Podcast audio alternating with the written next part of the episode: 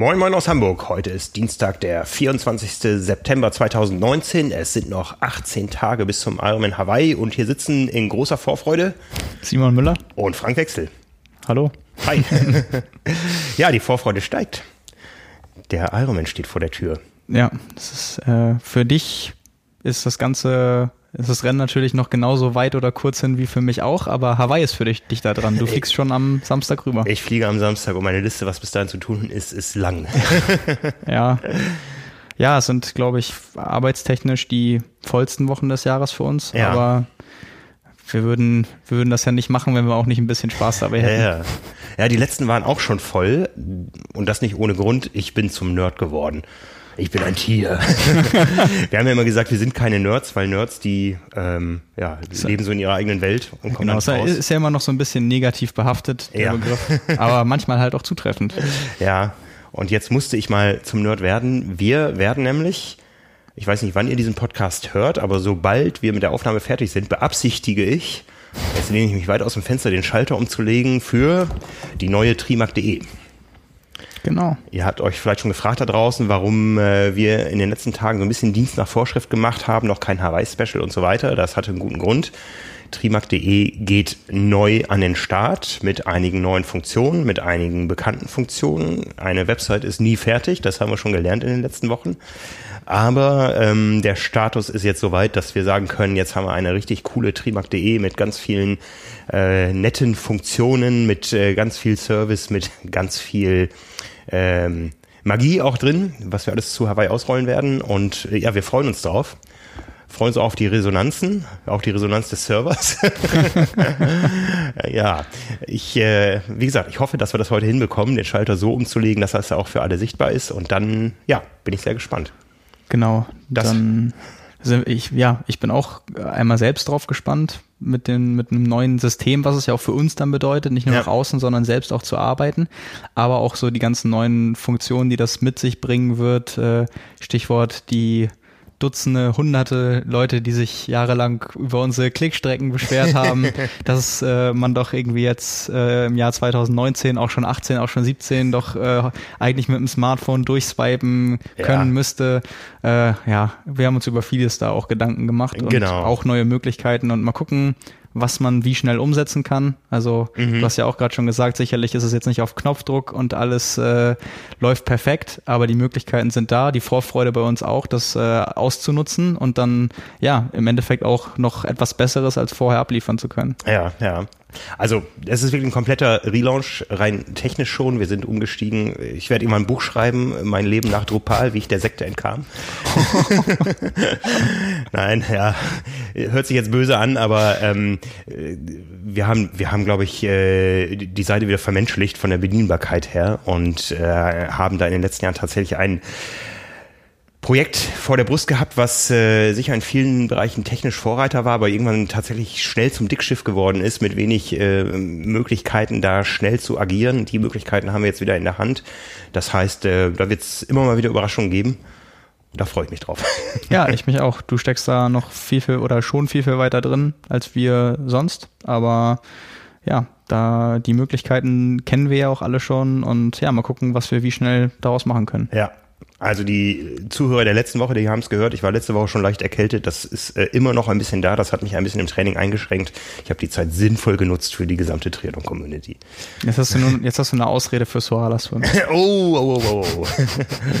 Apropos Community, unsere Gruppe Carbon und Laktat auf Facebook, die hat auch schon über 1000 Mitglieder. Ja, hast ja letzte Woche quasi angekündigt. Ja, wir haben es geschafft. Ne? Ist auch sehr interessant, was da abgeht, weil da geht's wirklich ab. Also wenn da von uns oder von anderen was reingepostet wird, da kommen ganz schnell viele Antworten. Ja, ja. Wir haben zum Beispiel die Tage mal für ein Recherchethema gefragt, äh, was erwünscht ihr euch eigentlich von einem perfekten Trainingsbad? Und äh, ja, da hat's gesprudelt. Ne? Was ähm, das ist ja noch relativ neu für uns. Wir wollen das schon so ein bisschen steuern in die Richtung, dass wir da über Triathlon sprechen. Ähm, es gab jetzt mal eine Frage, die ich tatsächlich dann zurückgewiesen habe, wo jemand eine persönliche medizinische Beratung haben wollte. Das kann so eine Gruppe sicher nicht leisten. Ähm, wir wollen dem Ganzen schon irgendwo so den Drall geben. Da wird über die großen Themen des Triathlons gesprochen. Für individuelle Fragen stehen wir natürlich auch, auch über unsere, unsere Experten. Äh, ich, ich wollte gerade sagen, immer dann, wenn es auch in der Gruppe nicht mehr nur um Meinung geht, sondern echt um Expertise in einem teilweise heiklen Thema, immer wenn es um Gesundheit geht, sollte vielleicht nicht jeder ja. einfach mit Meinung sagen, was er denn vielleicht denkt, obwohl er sich darüber eigentlich gar kein Urteil erlauben kann. Ja. Von daher, das ist dann, stoßen auch wir an unsere Grenzen. Du bist Mediziner, du kannst da vielleicht noch am ehesten was zu sagen.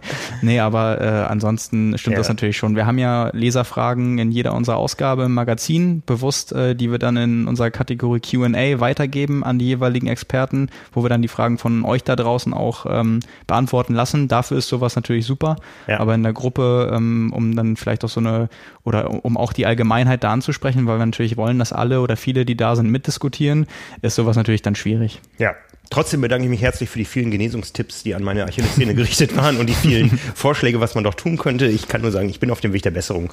Auf Hawaii wird wieder gelaufen. Ja, ja. sehr gut. Ja, apropos Hawaii. Es ist eine ganze Menge los gerade rund um das Thema Ironman und Hawaii. Aber ich glaube, bevor wir da tiefer einsteigen, weil da können wir wirklich tief einsteigen, gucken wir noch mal ein bisschen zurück auf das, was gerade hinter uns liegt. Am Wochenende waren ja drei nicht so unwichtige Rennen. Das größte, und zwar das größte Ironman-Event aller Zeiten, hat in Italien stattgefunden. An einem Wochenende Ironman, Ironman 73 und äh, Ironman 5150, also die Kurzdistanz. Ja. da war was los. Ich ja. äh, war bei der Premiere des Rennens vor zwei Jahren am Start. Stimmt, genau. Das war die dritte Auflage. Hab nur ein paar Bilder gesehen und ja, fand die Kulisse so äh, in, in Schervia selbst eindrucksvoll. Ja, auf jeden Fall. Also das ist ja jetzt vielleicht auch so ein Versuch von, oder möglicherweise ein Versuch von Ironman, sowas zu etablieren. Also es nicht mehr aufzuteilen, sondern halt ein irgendwie Hammerwochenende da mhm. ähm, mit allem drum und dran und so viel tausend Leuten, die man sonst wirklich nur über zwei oder drei Wochenenden übers Jahr verteilt aktivieren könnte. Puh, vielleicht war das jetzt so ein Testballon, um das äh, als Format zu etablieren. Mhm. Ich weiß jetzt nicht, wie das, also der, der 73 und 5150, die waren ja ohne Profi-Startfelder. Ähm, und dementsprechend habe ich das nicht so intensiv verfolgt wie das Rennen am Samstag. Da habe ich ja auch am Wochenende dann die, die Rennberichte geschrieben. Ja, und äh, da war nicht nur von der Kulisse, sondern auch aus sportlicher Perspektive ordentlich was los. Ja. Und äh, ja, da gab es ja auch bei uns unterm Rennbericht äh, über die verschiedenen Social Media Plattformen ja so viele Diskussionen, dass man wieder, äh, wir haben es gerade schon gesagt, 80 Millionen Bundestrainer und oder äh, drei Leute und zehn Meinungen. Ja. Ähm, weil viele haben sicherlich schon mitbekommen, Cameron Wolf hat das Rennen gewonnen und Cameron Wolf hat sich damit auch für den Ironman Hawaii 2020 schon qualifiziert. Ja, aber das wichtigste Rennen für den Herrn aus Australien kommt ja eigentlich erst noch ja. in drei Wochen auf Hawaii mit der Ankündigung, dass er da Minimum das Podium machen will. Und deswegen fragen sich natürlich viele, was sollte das jetzt? Hm. Oder beziehungsweise, um das in Zahlen mal auszudrücken, was dann überhaupt äh, Cameron Wolf geleistet hat, das war nämlich, glaube ich, kann man, kann man sagen, von, von ihm eigentlich nur angedacht als ähm, Generalprobe. Mhm. Natürlich wollte er die, die Quali irgendwie lösen, das nimmt er dann mit. Äh, dazu kommen wir auch gleich noch. Da habe ich nämlich spaßeshalber in der Gruppe kam da auch noch eine Frage, habe ich noch, auch noch drauf geantwortet. Aber ähm, ja, letztendlich gewonnen in einer Zeit von sieben Stunden, 46 Minuten, 54 Sekunden. Auch dazu habe ich nochmal eine äh, Diskussion geführt, weil das neuer Streckenrekord ist. Dann kam der Einwand, es sind aber andere Strecken. Mhm. Benennen wir es um, dann ist es der Veranstaltungsrekord. Ähm, ja, das, das fast kann man sich. Genau, Genau, ja. das Fass kann man natürlich immer aufmachen. Einer hat auch gesagt, die, Bojen sind auch jedes Jahr anders verteilt. Mhm. Ähm, dann kann man sagen, es ist nie die gleiche Strecke. Das ist bei Marathonveranstaltungen das gleiche, wenn mal drei Straßen anders gelaufen werden mussten, irgendwie bei einer Historie von 30, 40, 50 Jahren. Ja. Ähm, da muss man dann einfach sagen, das war halt jeweils die Strecke der Veranstaltung und es geht um die Veranstaltung. Und natürlich ist es dann äh, blöd, wenn man es nicht genau miteinander vergleichen kann. Auf Hawaii äh, ist, ist es die gleiche Geschichte mit der Laufstrecke, damals noch Flughafen und so weiter. Ja, auch die ähm, Radstrecke hat sich geändert. Es ging früher in den Ali Drive raus. Genau. Ja. Und äh, auf irgendwas muss man sich da verlassen, weil sonst kann man das komplett, äh, kann man die Kategorie an sich komplett kippen und das wäre irgendwie auch schade, mhm. ähm, weil ja auch gerade sowas wie die die Bedingungen, die äußeren Bedingungen da auch extrem mit reinspielen. Von daher wissen wir selbst, es ist nicht alles miteinander zu vergleichen. Trotzdem bietet es Anhaltspunkte ähm, und kann man nicht auch um, umsonst irgendwie drüber reden. Auf jeden Fall, ähm, ja, also ich bin dafür, Streckenrekord zu nennen, weil ich halt, halte selber einen. oder habe ihn jahrelang gehalten, ich weiß nicht, ob der noch aktuell ist, beim Volkstriathlon in Melle. Das ist der einzige Triathlon, den ich mal in der Gesamtwertung gewonnen habe. Und äh, danach wurde die Strecke verlängert. Ja, okay. Ja. Dann, ja, gut. Dann hast du mir was voraus. Beim Triathlon habe ich das noch nicht geschafft, weil bei drei Läufen halte ich den Streckenrekord. Aber. Äh, ich habe neulich durch Zufall gesehen, ich halte auch zwei, zwei Strava-Segmente. Die kennt aber niemand anders. Ich bin, das ist auch ganz witzig. Das hat, hat, da hat mich einer bei Instagram angeschrieben, äh, dass er das gesehen hat. Und das wusste ich vorher nicht. Ich halte das Strava-Segment auf der 400-Meter-Bahn in Chamorin als, ich da mal äh, irgendwie 10 mal 400 gelaufen bin und den letzten nochmal all out in 62 Sekunden, der schnellste, der da bisher auf der Bahn gelaufen ist und es bei Strava hochgeladen hat. Ja. Ist auch was, ne? Ja, also, da sind schon einige gute Leute gelaufen. Komm, komm jagen ist halt auch eine gute Art des Intervalltrainings. Genauso wie das Point-Training. Das kann ich auch nur jedem, jedem empfehlen. Kennst du das Point-Training? Nein. Public Orientated Intervall Training?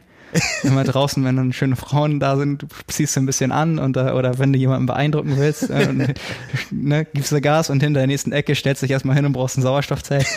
Ja, Point-Training, auch sehr, sehr empfehlenswert. Ja, in, in den 90ern, da haben die Polarpulsmesser noch bei jedem Herzschlag gefiebt. Das konnte man abschalten, aber oh. so, wenn man irgendwo an, an, an Kneipen oder Restaurants vorbeigelaufen ist, hat man das immer angemacht. Das hörte sich cool an. ja, hier, das sind äh, alternative Trainingsmethoden jetzt da draußen. Also genau. so kann man sich auch fit machen.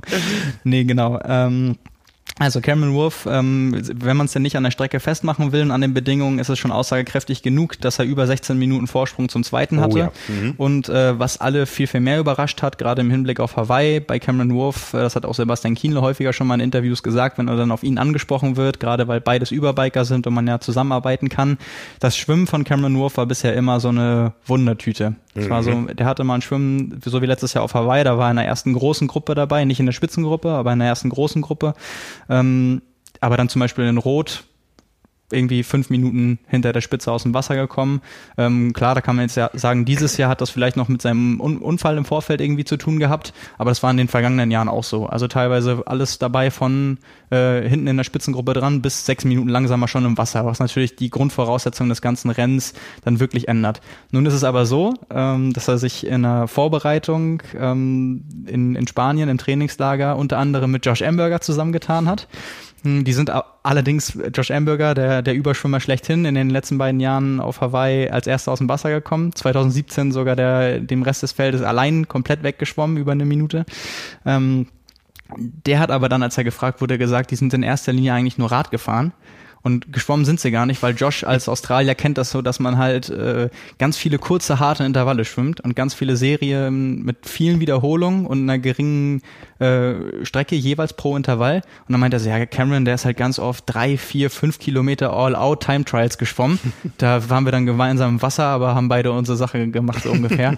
Also der, der hat das richtig ernst genommen. Cameron Wolf wird ja von Tim Carrison gecoacht, von dem, äh, von dem Coach von damals Team Sky, jetzt Team Ineos und trainiert da dementsprechend viel auch mit denen zusammen. Und ja, beim, beim Schwimmen, das deutet wirklich ganz krass darauf hin, da gibt's auch dieses Mal wirklich keine zwei Meinungen irgendwie, weil ähm, ich glaube, Tim Don hatte in seinem Leben noch nie ein schlechtes Schwimmen. Der ist in der Spitzengruppe mit Tim Don geschwommen und gerade Lukas Schweut als ehemaliger Profi und Olympiaschwimmer dabei gewesen, äh, erwartungsgemäß als erster aus dem Wasser, aber der war auch nur ist etwas mehr als zwei Minuten schneller und das bei relativ rauer See, also waren keine mhm. großen Wellen, aber es war nicht, war nicht komplett flach, also auch nicht so einfach zu schwimmen, mhm. sollte man meinen. Das war wirklich schon mal ein Fingerzeig. Also da dann direkt vorne mit aus dem Wasser, auf dem Rad dann, ja, mit vier Stunden neun allen davon gelaufen, äh, davon gefahren und danach allen davon gelaufen. Und das war, mhm. glaube ich, die größte Überraschung, der Marathon in 2,45. Dann haben auch Leute, die teilgenommen haben, darunter teilweise ihre GPS-Tracks gepostet mit, da war alles dabei von 41,3 Kilometer bis äh, 41,8 irgendwie. Ich habe mir das auch nochmal bei Strava dann flächendeckend angeguckt, da kann man ja nachsuchen. Mhm. Da habe ich auch so, die, die Mehrheit war so bei 41,7 bis 8, also dann fehlen da 300, 400 Meter. Aber auch da, selbst wenn man dann nicht die absolute Zeit als Maßstab nimmt, und dazu muss man ja sagen, das ist ja bei allen Veranstaltungen so. Also nicht mhm. bei allen, mhm. aber bei vielen. Und äh, gerade bei 42 Kilometer, was dann mit dem GPS stimmt und was nicht, ist auch noch so eine Sache. Mhm. Aber zumindest kannst du ja immer den, Absol also den Abstand zur Konkurrenz nehmen. Und in Anbetracht dessen, dass Cameron Wolf jetzt bei der Veranstaltung die schnellste Laufzeit gelaufen ist. Also der, genau der Cameron Wolf, der vor drei Jahren noch beim Marathon 15 bis 20 Minuten auf seine Konkurrenten verloren hat. Mhm. Das ist einfach mal dann eine ganz klare Aussage, wo er steht und dass mhm. er wirklich effektiv an, ja, seinen Defiziten gearbeitet hat, sowohl im Schwimmen als auch im Laufen. Und wenn das ja, wenn er das schafft, in drei Wochen zu wiederholen, das ist halt die große Frage jetzt danach, weil er im, Ziel auch meinte, okay, es war jetzt eigentlich nur ein Test, aber das lief mhm. viel, viel besser als erwartet. Damit habe ich jetzt nicht gerechnet. Mhm. So meinte er, dann äh, ja, wird's wird's ordentlich spannend, weil das wird die Renndynamik von Grund auf natürlich erst, erstmal richtig auf den Kopf stellen. Wir haben ja letzte Woche schon die Vermutung eingestellt, dass man das macht, um sich früh einen Slot fürs nächste Jahr Hawaii zu holen und im nächsten Jahr dann eben äh, eine ruhige Kugel schieben zu können. Ja, aber dafür hätte er ja hinten austrudeln lassen können, was er nicht getan hat. Ist das jetzt physiologisch sinnvoll, was er da getan hat? Sicherlich nicht. Ich glaube, für ihn ist es ist das Wichtigste für den Kopf zu wissen, dass er jetzt, so wie er dann sagt, äh, ein 245-Guy ist. So, ne? Also ja. einfach dieses Wissen, ich kann das und das Training, was ich gemacht habe, und das heißt halt wirklich, äh, ein Zitat von ihm war, er hat noch nie so viel, und das soll, er, er war ja bei Olympia als Ruderer, dann Profiradfahrer, und seine Aussage mhm. dieses Jahr war, er hat noch nie so viel und so hart für etwas trainiert wie 2019 im Laufen. Ah ja, okay. Und das soll wirklich eine Aussage sein. Ja. Also das, man, man, kann das auch verfolgen bei Strava. Mhm. Also ich weiß, müsste ich mal, werde ich mal noch, wenn wir auf Hawaii sind, äh, bis dahin, ich werde das mal recherchieren, wie viele Läufe über 30 Kilometer er gemacht hat, weil da kommt einiges zusammen. Mhm. Teilweise auch mehrmals in der Woche 30er gelaufen oder mehr als 30. Ähm, ja, der hat da offensichtlich, er hat definitiv verrückte Dinge gemacht, er hat ganz krasses Trainingsvolumen trainiert und das war jetzt schon mal der Beweis dafür, dass es insgesamt auf jeden Fall funktioniert hat. Und ich glaube, ja. diese hinten raus nicht rauszunehmen, wobei wir das ja nicht wissen, vielleicht hat er 2,39 laufen können. Naja, ich sag mal, ähm, wer, wer, wer, wer ein Rennen mit einem solchen Vorsprung anführt, den Sieg und die Hawaii-Quali sicher hat, der wird nicht all out auf den letzten Kilometer gegangen sein. Also das umso spannender. Umso spannender, ne? Also wie viel Luft war da noch? Ja, weil ich glaube, der Antrieb bei ihm ist dann aber auch so hoch gewesen, dass oder so groß gewesen, dass er gesehen hat, wenn er das jetzt durchläuft, hat er eine neue Marathon-Bestzeit und dass er einfach bis zum Ende sehen wollte, ja. was er kann. Weil ja. bei ab 35 rausnehmen, das sind halt die Kilometer, die wichtig sind. Hm. Und ich glaube, das war eher eher für den Kopf als für einen Trainingsreiz. Mhm. Was ich ja auch dann aus der Perspektive, dass er weiß, das Ding auf Hawaii für ihn gerade auch steht und fällt mit dem, mit dem Laufen. Er ist letztes Jahr auf Hawaii 306 gelaufen. Wenn er 250 gelaufen wäre, wäre er Zweiter geworden. Mhm. Rein rechnerisch, ne? Mhm. Und davon ist er nicht weit entfernt. Und dazu ja. wissen, er kann deutlich schneller als 250 laufen, nur halt nicht unter den Bedingungen auf einer anderen Strecke das gibt halt Selbstvertrauen. Und mhm. vielleicht einfach mal zu dieser großen Diskussion, ja gut, das war jetzt ein schönes Ergebnis, jetzt hat er die Quali, jetzt hat er irgendwie eine neue Bestzeit und neue Einzelbestzeiten und so weiter, aber auf Hawaii wird er nichts mehr reißen. Ich weiß nicht. Also Cameron Wolf hat sowohl als Radfahrer als auch schon als Triathlet so verrückte Sachen gemacht. Und ja. dazu muss man ja wirklich sagen, ich habe mich ja letztes Jahr für ein Porträt auch mit ihm ein bisschen länger unterhalten. Und da hat er auch gesagt, damals war der Ansatz ganz klar, Triathlon zu lernen und so viele Langdistanzen zu machen. Er hat ja in zwölf Monaten neun Langdistanzen gemacht. Letztes Jahr oder vom vorletzten Jahr bis Mitte letzten Jahr, wenn man das zusammenzählt. Das hat er gemacht, um zu trainieren und um zu lernen. Nicht mit dem mhm. Antrieb, zu jedem Rennen zu gehen und das möglichst beste Ergebnis zu erzielen, sondern viel davon war auch einfach als Trainingsreiz gedacht. Und er war dann an dem Punkt und hat, dass er gesagt hat, okay, ich bin jetzt so gut und fit und habe hab den Sport irgendwie so verinnerlicht, weiß, wie es läuft, was ich tun muss, dass ich das jetzt nicht mehr brauche. Dementsprechend mhm. hat er sich ja dieses Jahr, was Rennen angeht, verhältnismäßig natürlich, aber ziemlich zurückgehalten. Er hat im, im Winter den Ironman Australia gewonnen. Er hat rot gemacht. Er hat jetzt Italien quasi als letzten Check gemacht, so unter Wettkampfbedingungen. Ähm, das ist ja prinzipiell erstmal nicht so viel. Mhm. Also ich glaube auch, es ist ähm, ein ganz anderes Mindset, wenn du aus dem äh, Radsport kommst und weißt, diese großen Rundfahrten, die fordern dich jeden Tag. Du hast, glaube ich, eine ganz andere Einstellung zum Thema Wettkampf und Regeneration und Wiederbelastung. Ich bin, ich bin da, also da bin ich auch total bei dir. Ich würde da allerdings zu bedenken geben, dass ja was ein Rad, gerade ein Radfahrer, aber auch alle Triathleten nicht kaputt macht, ist nicht, also, oder was einen kaputt macht, ist ja nicht das, das Schwimmen oder das Radfahren danach ja. auch nicht die 180 Kilometer, sondern wenn du danach halt 25, 30 oder sogar noch mehr läufst und das mhm. so schnell machst wie möglich. Und halt 42 Kilometer, es ist natürlich das Laufen, was ihn jetzt ja. irgendwie äh, in der Regeneration beeinträchtigen könnte. Klar, wenn er jetzt nach, äh, wenn er das als Trainingseinheit gemacht hätte, hätte er das Schwimmen und das Radfahren problemlos machen können, wahrscheinlich mhm. am nächsten Tag locker weiter trainieren können. Aber es ist halt die Frage, gerade wenn du nicht vom Laufen kommst und er hat ja nicht viele Lebenskilometer auch beim Laufen, was ja auch eine, doch schon eine Rolle spielt, gerade in der ja. Regenerationsfähigkeit, wie er sich vom Laufen erholt. Und das ja. kann er ja vorher auch nicht wirklich sehen, weil es ist ja schon ein Unterschied, ob du Radfahrer bist und jeden Tag dann irgendwie fünf Stunden wieder neu auf dem Sattel sitzt oder ob du einen Marathon läufst. Ja, also. Und er will sicher seine Maßnahmen getroffen haben. Also ich weiß, ich war nach dem Rennen in Italien abends äh, im McDonalds. Da wird er wahrscheinlich nicht gewesen sein. oh, du, sag das nicht. Also, das bei, also wirklich, das ist bei Cameron Wolf, der, der sieht das dann nicht so eng. Aber ähm, auch in der Absprache mit äh, Tim Carrison, der im Radsport auch äh, unumstritten einer der erfolgreichsten und, und besten Trainer ist, die haben sich ja einen Plan gemacht, der von Anfang an schon ab Winter, noch bevor er den Ironman Australia auch gewonnen hat, darauf abgezielt hat, dass er in Kona 2019 das, das bestmögliche Ergebnis liefert. Mhm. Also die haben ja nicht irgendwie jetzt mal den Plan umgeworfen und gesagt, ah, wir müssen jetzt unbedingt irgendwie die Quali holen. Die haben sich was dabei gedacht. Ja. Und ich glaube, jemanden, der so viel Erfahrung im Profisport hat, allgemein, der seinen Körper auch so gut kennt und der die Trainingsumfänge hat. Und wie gesagt, da kann man bei Strava reingucken, er lädt das alles hoch mit allen Daten. Das ist brutal beeindruckend. Und auch mit den Trainingspartnern, die er hat, der hat ja auch einen ganz anderen Horizont. Der ja. ist einer der besten Freunde mit Richie Port und hat da zum Geburtstag äh, Everesting gemacht, 14 Stunden Rad gefahren mit äh, 8000 irgendwas Höhenmetern und äh, der, also so viele verrückte Aktionen schon am nächsten Tag dann weiter trainiert und einen langen Lauf gemacht. Ähm, das ist so ja, der hat einen ganz anderen Maßstab und ein ganz anderes mhm, Verhältnis mhm. auch von der Einstellung und auch von der Physiologie zu den Trainingsumfängen, den Intensitäten und auch vom Mindset, wie du schon gesagt hast, als jetzt irgendwie die Konkurrenz, weil die natürlich von ganz woanders herkommen. Also von daher würde ich das nicht so sehen, drei Wochen vorher, dass ihn das irgendwie ganz groß einschränkt. Ich Dein glaube eher, das gibt ihm das Rennen, wir wissen ja, ne, Floskel hier, unser Phrasenschwein wird ja jede Woche mhm. bedient. Das Rennen wird im Kopf gewonnen. Und ich glaube eher, wenn er jetzt gut äh, sich erholt, auf Hawaii dann nochmal hitz, hitzespezifisch einen, einen kurzen Trainingsreiz oder Trainingsblock macht und setzt, dann, äh, dass er vom Kopf her da ist und weiß, wenn das so läuft wie in Italien, unter Umständen kann ich das Rennen gewinnen. Mhm. Warum nicht? Also ich glaube, das gibt ihm mehr, als auf das Rennen zu verzichten und vielleicht die 0,5 Prozent irgendwie an Fitness mitzunehmen, sondern das wird ihn vielleicht vom Selbstvertrauen und im Kopf her so stark gemacht haben, mhm. dass er davon am Ende profitiert. Ja. Also mein Tipp, der steigt mit Jan Frodeno vom Rad. Nee. nee, auf gar keinen Fall. Der Und Jan Frodeno läuft ihm weg. Nee, das glaube ich nicht. Nein? Nee. Nein. Also ich habe ich hab gerade schon vorhin mit unserem Chefredakteur, mit Nils, äh, darüber geredet, weil das natürlich auch für uns super spannend ist. Wir fragen ja. uns ja auch, wie wird das laufen, wie kann das laufen? Also das ist, äh, da sind ja alle da draußen, die jetzt zuhören, nicht äh, allein mit ihren Erwartungen und mit der, mit der Spannung. Ähm, ich glaube tatsächlich, oder ich könnte mir vorstellen, Jan Frodeno hat das Rennen gesehen, hat die Ergebnisse gesehen und sich danach festgelegt, okay, dieses Jahr muss ich auf jeden Fall mit Josh mitschwimmen.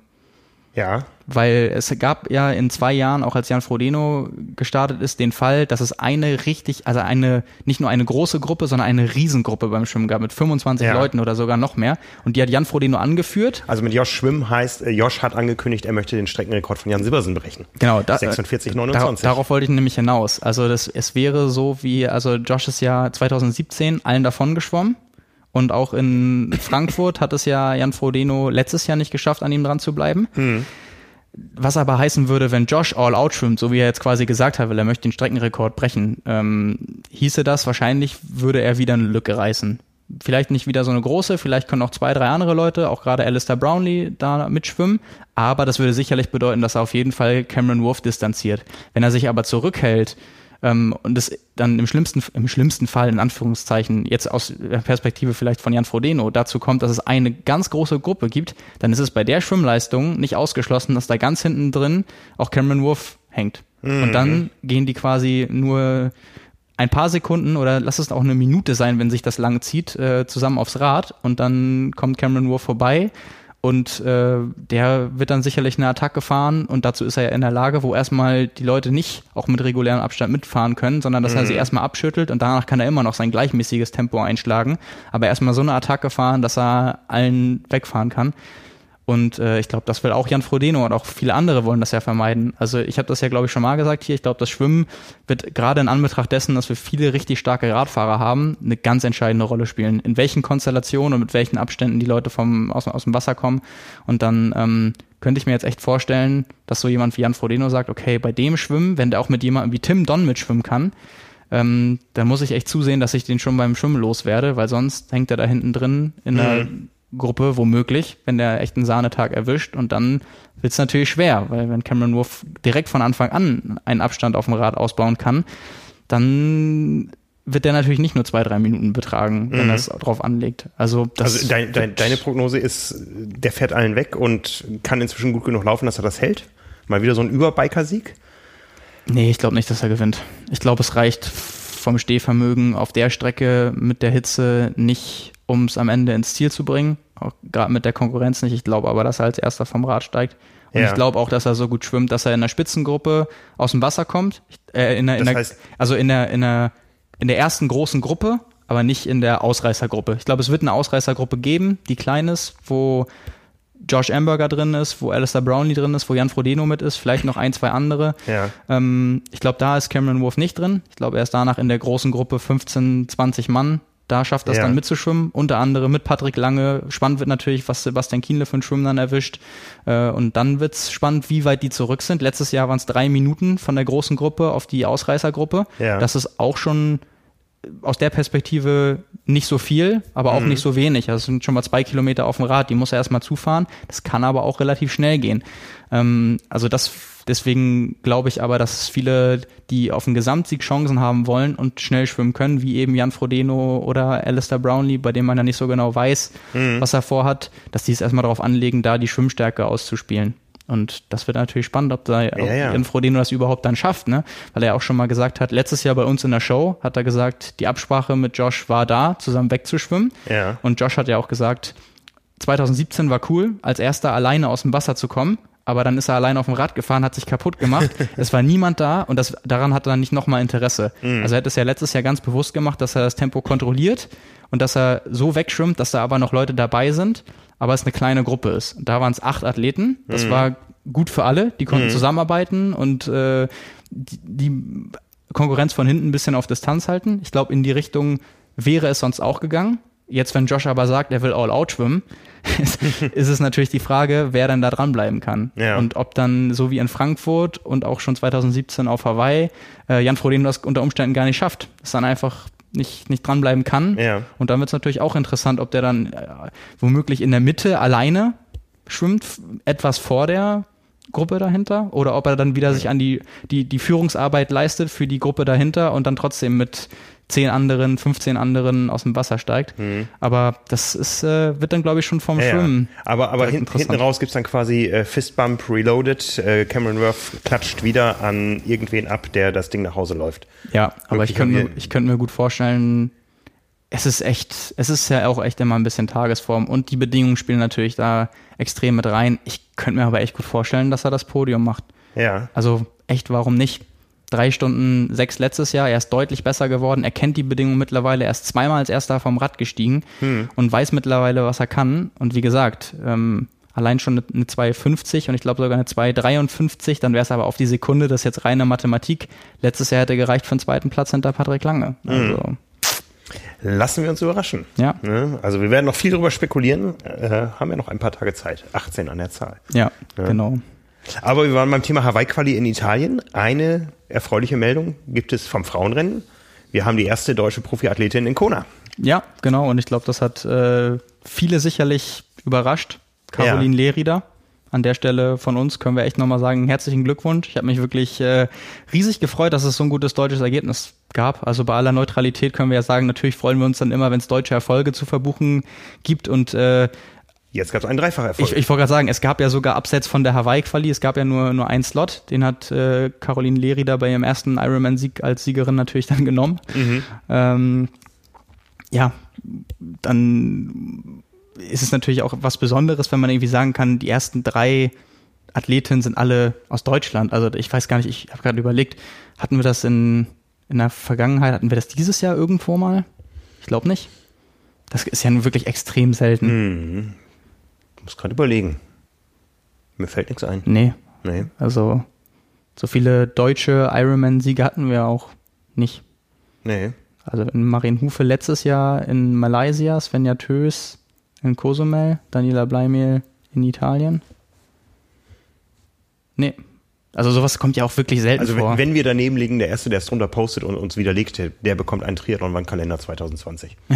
Gut, das ist, doch, das ist doch schön, da können jetzt sich alle wieder beteiligen. Genau. Nee, genau, also, also Caroline Lerida äh, mit auch mit einem neuen Strecken-Veranstaltungsrekord ja. von 8 Stunden, 48 Minuten, 23 Sekunden. Auch nicht von schlechten Eltern von der Zeit her. Nee, mhm. genau. Schnellste Radzeit mit Abstand 4 Stunden 40 gefahren und äh, damit fünf Minuten schneller als die zweitschnellste Radzeit, die von Marien Hufe kam. Die mhm. Marien Hufe ist Dritte geworden, Jenny Schulz Zweite, also das ist das deutsche Podium.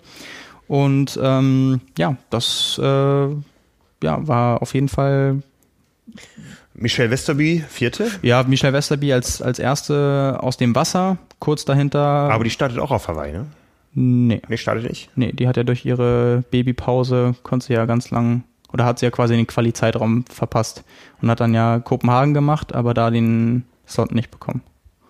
Also die ist dann für nächstes Jahr, die ist nur aus Sponsorenzwecken okay. wahrscheinlich vor Ort. Also die, sie ist mhm. definitiv vor Ort. Sie ist vor Ort, genau. Ähm, aber nicht, nicht als Starterin. Mhm. Genau, hat es jetzt dann hier mit der Quali nicht geschafft. Ähm, genau, und ansonsten aus deutscher Sicht äh, Katharina Grohmann, Katharina Wolf und Annika Timm auf Platz 6, 7 und 8 im Profifeld. Und dann gab es äh, wieder eine Vermischung, so wie wir häufiger auch schon drüber diskutiert haben, ähm, dass einige Age-Grouperinnen schneller waren als einige Profifrauen. Das kommt ja häufiger mal vor. Wir beschränken uns jetzt hier auf die, auf das Profifeld. Wir wissen mhm. ja irgendwie kein Rolling Start und so weiter, keine Vermischung mit äh, anderen Age-Groupern und so weiter. Das äh, trennen wir da schon, einfach weil es sonst nicht die gleichen Voraussetzungen sind. Aber trotzdem interessant zu sehen, war halt auch kein großes Profi-Starterfeld bei den Frauen. Es waren äh, nun mal diese, äh, gerade gesagt, Annika Tim auf Platz 8, war damit quasi, auch wenn es dann hart klingt, streng genommen letzte Frau im Profifeld. Also das war auch relativ überschaubar, weil natürlich zu dem Zeitpunkt entweder einige schon in der Saisonpause sind mhm. äh, oder sich natürlich auch viele jetzt auf Hawaii vorbereiten. Ähm, genau, so viel dazu. Bei den äh, Männern haben wir es, glaube ich, noch gar nicht komplett gemacht. Da ging hinter Cameron Wolf äh, Platz zwei an Jaroslav äh, Kovacic. Ähm, ja, wie schon, wie schon gesagt, über 16 Minuten Rückstand. Zweitschnellste Laufzeit des Tages, äh, anderthalb Minuten langsamer als Cameron Wolf. Äh, Platz drei beim Heimrennen Giulio Molinari. Acht Stunden acht. Ähm, ja, bester Deutscher, Platz vier Lukas Voigt, der dann auf dem, als erster aus dem Wasser gekommen ist nach 44 Minuten 30, also wirklich einer rasanten Zeit. Der ähm, jagt doch immer noch den Schwimmrekord bei Ironman Overall, ja? Oder hat er den schon? Nee, der hat er noch in Klagenfurt schwimmen, aber hat es nicht geschafft, glaube ich. Ne? Ja, es ist auch, glaube ich, erfahrungsgemäß, ich habe ja vorhin schon gesagt, mit den Bojen, die immer anders sind und mal mit Neo, mal ohne Neo. Er hat ja, ja auch schon mal in Frankfurt angekündigt, da ist der Rekord ja aber irgendwie aus einem Jahr, wo mal bei den Profis mit Neo geschwommen. Ja, wo die Startlinie wurde. auch noch vor dem Start nach vorne gewandert ist. Ich erinnere mich. Stimmt, du warst. Inzwischen hat, man, ja hat man eine feste, feste Startlinie, ähm, auch, auch durch die Zeitmessung für die ja. Age-Gruppe. Damals war es noch eine große Startgruppe und die Startlinie ist auf wundersame Weise ähm, ja, deswegen in den ist Kurs es, geschoben worden. Deswegen ist es ja auch so ein bisschen schwierig. Nee, aber ich glaube, ja. ich glaube, da ist er nicht mit drin. Da ähm, habe ich jetzt vorher nicht geguckt. Das habe ich schon mal für irgendeinen Artikel oder eine Statistik äh, recherchiert. Ich glaube, der Overall Ironman Schwimmrekord ist bei 41 Minuten irgendwas von einem US-Profischwimmer. Ich glaube, Jan Sibbersen ist da auch unter den Top 5, irgendwie als Vierter oder Fünfter, kann das sein? Ja, er ist damals, äh, das war, äh, ich weiß, wie war das denn noch? Da gab es dann noch, Christoph Wandratsch gab es noch, der es auch mal versucht hatte irgendwo. Mhm. Ja, müssen, müssen wir nachtragen. Ja, genau. Ähm, ja, Lukas Schweid dann äh, wurde dann relativ schnell auf dem Rad eingeholt von Cameron Wolf, schon nach gut 20 Kilometern. Am Ende Vierter geworden und aus deutscher Sicht Hamburger Benjamin Dicke äh, da muss man sagen, ist das faszinierende 17 Minuten langsamer geschwommen als Lukas Voigt. Am Ende ist noch in die Top 10 geschafft. Ja. Äh, mit äh, ja, starken Radleistung und einem Marathon unter drei Stunden. Und äh, ja, etwas ärgerlich, einige haben es bestimmt mitbekommen, Patrick Dirksmeier, 14. geworden, das Rennen noch gefinisht. Also dafür wirklich Chapeau, das hätte er nicht machen müssen. Marathon in drei Stunden 41, nachdem er zwischenzeitlich auf Platz drei schon vorgelaufen ist. Hm. Ähm, ja, also Ich glaube, der macht jetzt da auch erstmal einen Haken hinter und vielleicht, Saisonpause hat sich ja da wahrscheinlich nochmal darauf vorbereitet, mit der Hoffnung, vielleicht sich auch qualifizieren zu können. Ist ja ein äh, Frankfurt denkbar knapp dieses Jahr am letzten Slot gescheitert, den er der Sechste bekommen hat, wenn ich mich recht erinnere, Matt Russell in mhm. Frankfurt. Ähm, ja, für Patrick Dirksmeier nicht gereicht.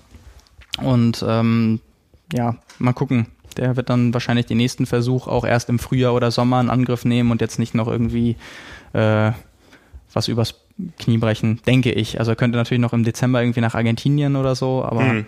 mal sehen. Klang jetzt erstmal nicht danach. Aber er hat selbst dann auch diese Diskussion aufgemacht, warum ein Rennen finishen, wenn es denn aussichtslos ist. Also das ist auch immer so, finde ich, interessant zu sehen bei den Profis, welche Perspektiven da eingenommen werden äh, weil ja auch im Vorfeld mit dem neuen Quali-System drüber spekuliert wurde, ob denn jetzt nicht die Dropout-Quote hochgeht, wenn die Leute wissen, nach Kilometer 15 beim Laufen, das wird weder mit Preisgeld noch mit der Quali was. Also mhm. schone ich mich jetzt und versuche es in zwei Wochen nochmal. Ja. Ähm, das hat sich gar nicht mal so bewahrheitet. Wir haben ja immer mal gesagt, wir verfolgen das und ähm, ich kann auch mir auch nochmal für dann irgendwie nach Hawaii, nach der Saison mal die, die Mühe irgendwie machen, da vielleicht eine Statistik rauszufinden. Und ähm, aber sonst da gibt's jetzt echt viele Beispiele, die sich ja durchgebissen haben. Mhm. Und ähm, es ist nicht so schlimm geworden, wie wir es befürchtet haben am Anfang, dass da wirklich so dann nur noch bis zum Preisgeldrang alle ins Ziel kommen und danach dann nichts mehr stattfindet. Ähm, ja, was ja. hätte das für eine Signalwirkung für die Age-Gruppe? Ja, Kona-Quali ist weg und dann gehe ich raus. Ja gut, aber nee. denkst, denkst du da als Profi dran in dem Moment? Nö. Da, ja eben, deswegen, nee, deswegen nee. hätte ich auch gedacht, irgendwie die Leute... Ich, ich meine das positiv, dass die, dass das, die Profis auch diesen Finisher-Gedanken in sich tragen. Genau, aber ja, ja bringen, das, ne? das, das, mhm. meine ich ja, weil du denkst ja als Profi jetzt nicht daran, ach, wie, wie kommt das jetzt bei den Leuten draußen nicht. an, sondern du denkst mhm. für dich irgendwie, die und die Planung habe ich, das verfolge ich, das muss ich vielleicht auch irgendwie mit meinen Rennen dieses Jahr noch verdienen, damit mhm. sich das alles lohnt oder so. Das sind ja auch die Gedanken, die du dir machst.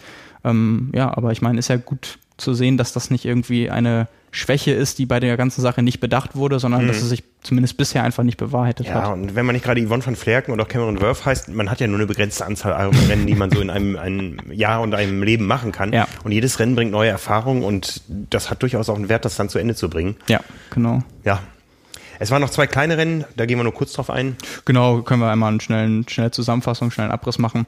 Ähm, genau, es war einmal noch, bleiben wir bei den 70 oder bei den Ironman-Veranstaltungen. Es war noch ein Ironman 73 in Großbritannien, in Weymouth, ähm, aus deutscher Sicht.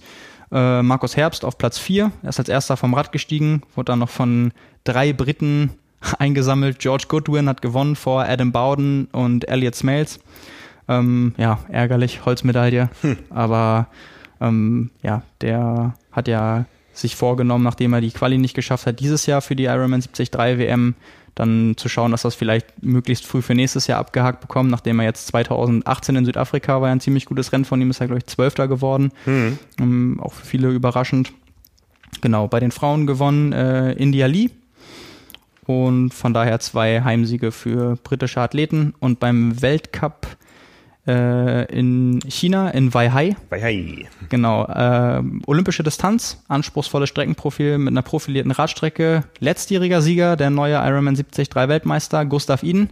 Dieses Jahr nicht am Start, logischerweise. Ähm, Genau, da gab es einen, aus deutscher Sicht einen fünften Platz von Jonas Schomburg, einen zwölften Platz von Lasse Lürs, die sich, soweit ich das gesehen habe, Lasse Lürs jetzt in die Saisonpause auch verabschiedet. Ich weiß nicht, ob Jonas Schomburg jetzt noch Super League macht. Ähm, steht ja noch an, wieder in Jersey. Ähm, genau, das aus deutscher Sicht. Ja. Und gewonnen hat äh, Joao Silva aus Portugal, alter Bekannter, der auch schon ewig dabei ist. Äh, genau, und bei den Frauen gewonnen die Schweizerin Julie Darren. Genau, das von den Rennergebnissen des Wochenendes. Ja. Bewegen wir uns nach Hawaii. Da gab es ein bisschen Aufregung auf verschiedensten Ebenen in den letzten ja. Tagen. Das erste, das war am Dienstag der vergangenen Woche nach unserer Podcastaufnahme, sonst wären wir da vielleicht direkt drauf eingegangen, verkündete Ironman einen neuen Sponsor. Was ja erstmal kein nichts Schlechtes ist, aber äh, der Inhalt des Sponsorings beziehungsweise der Inhalt ist natürlich Geld, aber ähm, das Produkt, was da äh, be beworben wird äh, und auch der Duktus, in dem es angepriesen wird in dieser Pressemitteilung von Ironman. Der, typisch amerikanisch. Typisch amerikanisch. Also neuer Sponsor des äh, Vega Ironman Hawaii, also der Vega Ironman World Championship. Vega ist ein Hersteller von äh, veganen Nahrungsergänzungsmitteln für Sportler. Äh, zudem gesellt sich jetzt die Firma Alef und die stellt Schmerzmittel her. Also keine verschreibungspflichtigen Medikamente, sondern äh, Mittelchen, die ich mir einwerfe, wenn ich Aua habe. Und das wird unter anderem beworben mit, ähm, mit Sprüchen wie, ähm, es gibt jetzt die No Pain, No Gain Mile Challenge. Ja, da sträuben sich einem so ein bisschen die Nackenhaare zumindest aus deutscher Sicht, wo wir doch äh, sehr kritisch immer das Thema ähm, Doping und dopingnahe Geschichten und äh, keine Macht in Drogen. Also ich bin da ja so ein bisschen Hardliner. Ich habe noch nie in meinem Leben Alkohol getrunken, keine Zigarette getrunken, äh, geraucht und äh, als, als Arzt habe ich sicher auch den kleinsten Apothekenschrank in Hamburg. Da ist nämlich gar nichts drin in, in, in meiner Hausapotheke. Ich sage mal, so schnell stirbt sich's nicht. Ja. ähm, ja, wie passt das zusammen? Ein äh, Schmerzmittel wird Sponsor des Ironman. Stellen wir uns mal vor, eine Veranstaltung würde demnächst heißen Aspirin Ironman Frankfurt. Was es ja gibt. Mein Lieblingsbeispiel ist ja immer der Kellogg's Ironman New Zealand, wenn es um die Diskussion geht, äh, dass sich natürlich manche Veranstalter wünschen würden, wir würden den kompletten Veranstaltungsnamen nennen. Ja. Ähm, was dann nun mal heißen würde, irgendwie Hamburg Wasser, äh, World Triathlon oder wie gesagt der äh, Kellogg's Ironman. Ja, ja, ja. Deswegen sagen wir ganz bewusst, wir machen das bei keiner Veranstaltung so. Ja. Ähm, das ist dann ja natürlich aus Werbegründen attraktiv, wenn man Titelsponsor ist. Aber das Zeichen, was man jetzt damit sendet, also wie bei deinem Beispiel jetzt Aspirin, Ironman, irgendwas, es hat halt so ein, es hat halt ein, so ein, so ein Beigeschmack, ne? Und ich meine, das, äh, du hast es gerade schon gesagt, sicherlich ist es auch nochmal ein Unterschied, ob es jetzt um Schmerzmittel geht oder verschreibungspflichtige Medikamente. Mhm. Also das ist ja noch, das kann man vielleicht auch nochmal trennen. Es ist ja, man redet ja jetzt nicht über irgendwas Verbotenes oder so, aber es geht ja auch um die Vorbildfunktion und um die Botschaft, ja, die man ja, damit sendet. Und äh, dann sieht man daraus natürlich jetzt irgendwie klar, es geht das, worüber wir schon ganz oft hier auch geredet haben, mit so viele Athleten bei den Veranstaltungen, zu volle Strecken und so weiter. Es geht einfach um jeden Preis. Wenn dann, das wird ja so gewesen sein, da wurde ein gutes Angebot gemacht und das wurde dann angenommen, weil das Geld stimmt so ungefähr. Ja, ne? Also ja. so einfach frei nach dem Motto, alles hat seinen Preis und äh, da wurde dann der Preis wurde dann irgendwann genannt und dann wurde eingewilligt, wahrscheinlich in dem Wissen, wie das einigen aufstoßen wird. Aber wenn, wenn die Summe stimmt, wird da wahrscheinlich dann einfach drüber weggesehen. Ja, Nur das dann einfach diese, diese, es, es hat einmal so eine, so eine Wirkung innerhalb der Szene, ja, also uns stößt das ab, weil wir sagen, ähm, es passt einfach nicht zusammen. Passt nicht zusammen. Aber wo man sich überhaupt keine Gedanken darüber gemacht hat, ist bisher die Außenwirkung. Ja, jemand, der mit dieser Sportart nichts am Hut hat und von diesen Distanzen hört und dann sieht, da ist ein Schmerzmittel, ist jetzt Sponsor, der muss doch denken, äh, haben die einen an der Klatsche, die ja, das machen? Ja, total. Ich, ich weiß ja. nicht, also wie, wie gesagt, ich weiß nicht, ob denen das nicht so bewusst ist, aber das kann ich mir kaum vorstellen, weil die, die Leute sind ja nicht blöd. Aber was mich, was mich auch viel mehr daran stört, ist, ähm, oder was heißt viel mehr? Was mich mindestens genauso daran stört, ist einfach so die Art und Weise der Kommunikation. Also, dass da so das verkauft wird von wegen, ach, das passt ja eigentlich gut.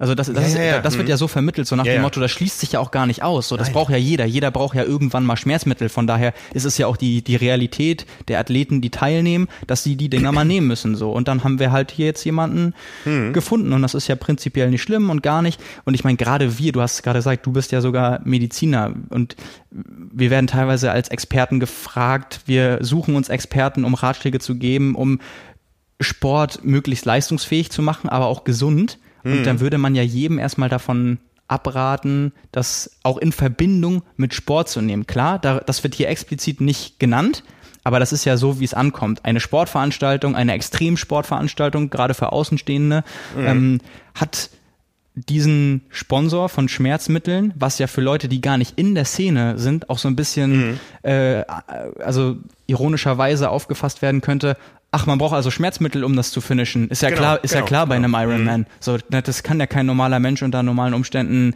äh, schaffen. Also die Leute, die gar nicht so weit drin sind, können ja vielleicht auch jetzt denken irgendwie, ja, das ist dann normal. Da wirft mhm. man die Dinge ein und dann macht man das über den Schmerz. Also weißt du, weil wir werden ja immer noch regelmäßig gefragt, wenn man mal so in Kontakt mit anderen Leuten aus der Branche kommt. Ach so, ja, Triathlon, das mit Schießen und äh, wie ist denn die Reihenfolge nochmal? Also man, man, man fährt zuerst Rad, so nein, nein, mhm. nein, so ne? Also diese Leute gibt es ja da draußen und die Leute bekommen auch über die anderen Medien, nicht über die Szene-Medien von der Veranstaltung mit. Und mhm. wenn das dann irgendwo fällt oder man das sieht oder als Meldung aufpoppt, macht man sich halt seine Gedanken dazu, ohne das ganze Hintergrundwissen zu haben. Ja, ja. Und ohne die, ohne 40 von 50 Profi-Startern da zu kennen und äh, total tiefer in der Materie ja, drin zu die, sein. Die, die nachher erzählen, äh, ich kenne einen, der kennt jemanden, der ist in Ironman Hawaii gelaufen. Genau, genau die. Und das ist ja, ich meine, das ist ja auch gut für uns, dass es so kommuniziert wird, dass es was Besonderes ist, dass es den Stellenwert auch generell in der Gesellschaft hat, dass man weiß, ach, Triathlon, man denkt an Ironman Hawaii. Klar, ist es für uns schade, dass es oft darauf reduziert wird, aber es ist doch immerhin noch besser, als ja, wenn ja. die Leute sagen, wenn Triathlon, was ist das? Was, ja, dreimal, dreimal was?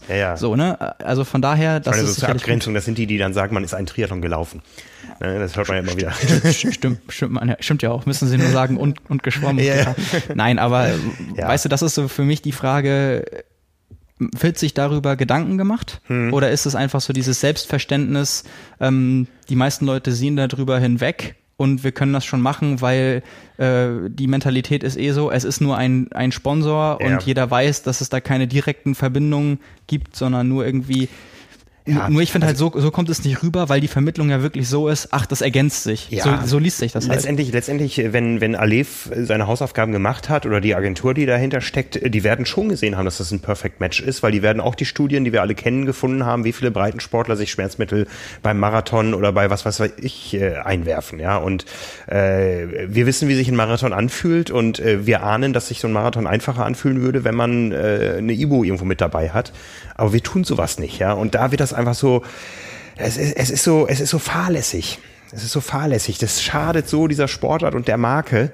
Ähm, letztendlich aus äh, finanziellen Gründen. Das ist so, es ist so schade. Ja, ja aber ich meine, das ist ja jetzt die, was ich finde, die spannende Frage ist ja, ähm, ist sich Iron Man bewusst, dass sie so einen, ich sag mal, Mini-Shitstorm riskieren?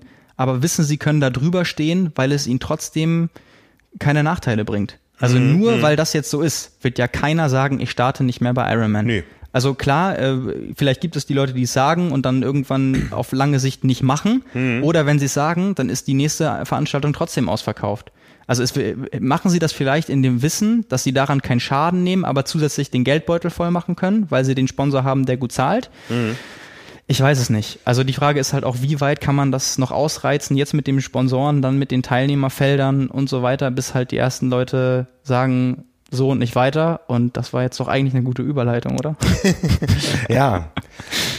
Ja, also was wir uns noch gefragt haben, um, um noch mal kurz bei dem Thema zu bleiben, ja. ist, äh, wie wird diese ganze Aktivierung stattfinden auf Hawaii? Ja, wird es da... Ja, es gibt auch hier auf der Strecke die Challenge. Wer die, eins, die, wer die Meile am schnellsten läuft, kriegt einen Preis. Ein Jahresvorrat. Nein, das ist jetzt bis hierhin was war, ja. jetzt äh, ein, ein Jahresvorrat Schmerzmittel. Das habe ich mir jetzt ausgedacht. Ja, ne, ähm, aber, aber wie wird das da präsent sein und ja.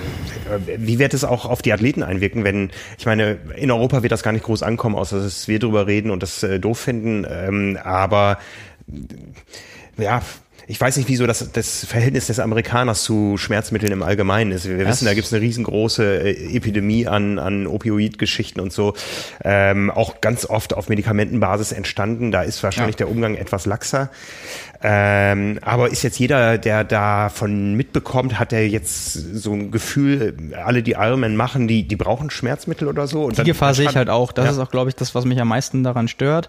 Plus äh, die Frage der Präsenz vor Ort ja, auf irgendeine Art und Weise wollen die sich ja da, werden die stattfinden und werden mhm. sich präsentieren. Aber ich frage mich auch, wie das, also haben die dann einen Messestand, wo sie sagen, hier, greift noch mal zu, mhm. ne, habt ihr noch mal letztes hartes Training, dann haben wir was für euch. Ja. Ich weiß nicht. Also ich kann mir, ich kann mir wirklich kein Szenario vorstellen, bei dem die irgendwie gut da wegkommen. Oder dass es nee. so stattfindet, dass man sagt irgendwie, ach, das war jetzt ja doch weniger schlimm und ganz okay. Ja weil das ja nun mal jetzt mit einer Partnerschaft und so wie sie es auch definiert haben, direkt miteinander verknüpft ist. Ja, also, ja.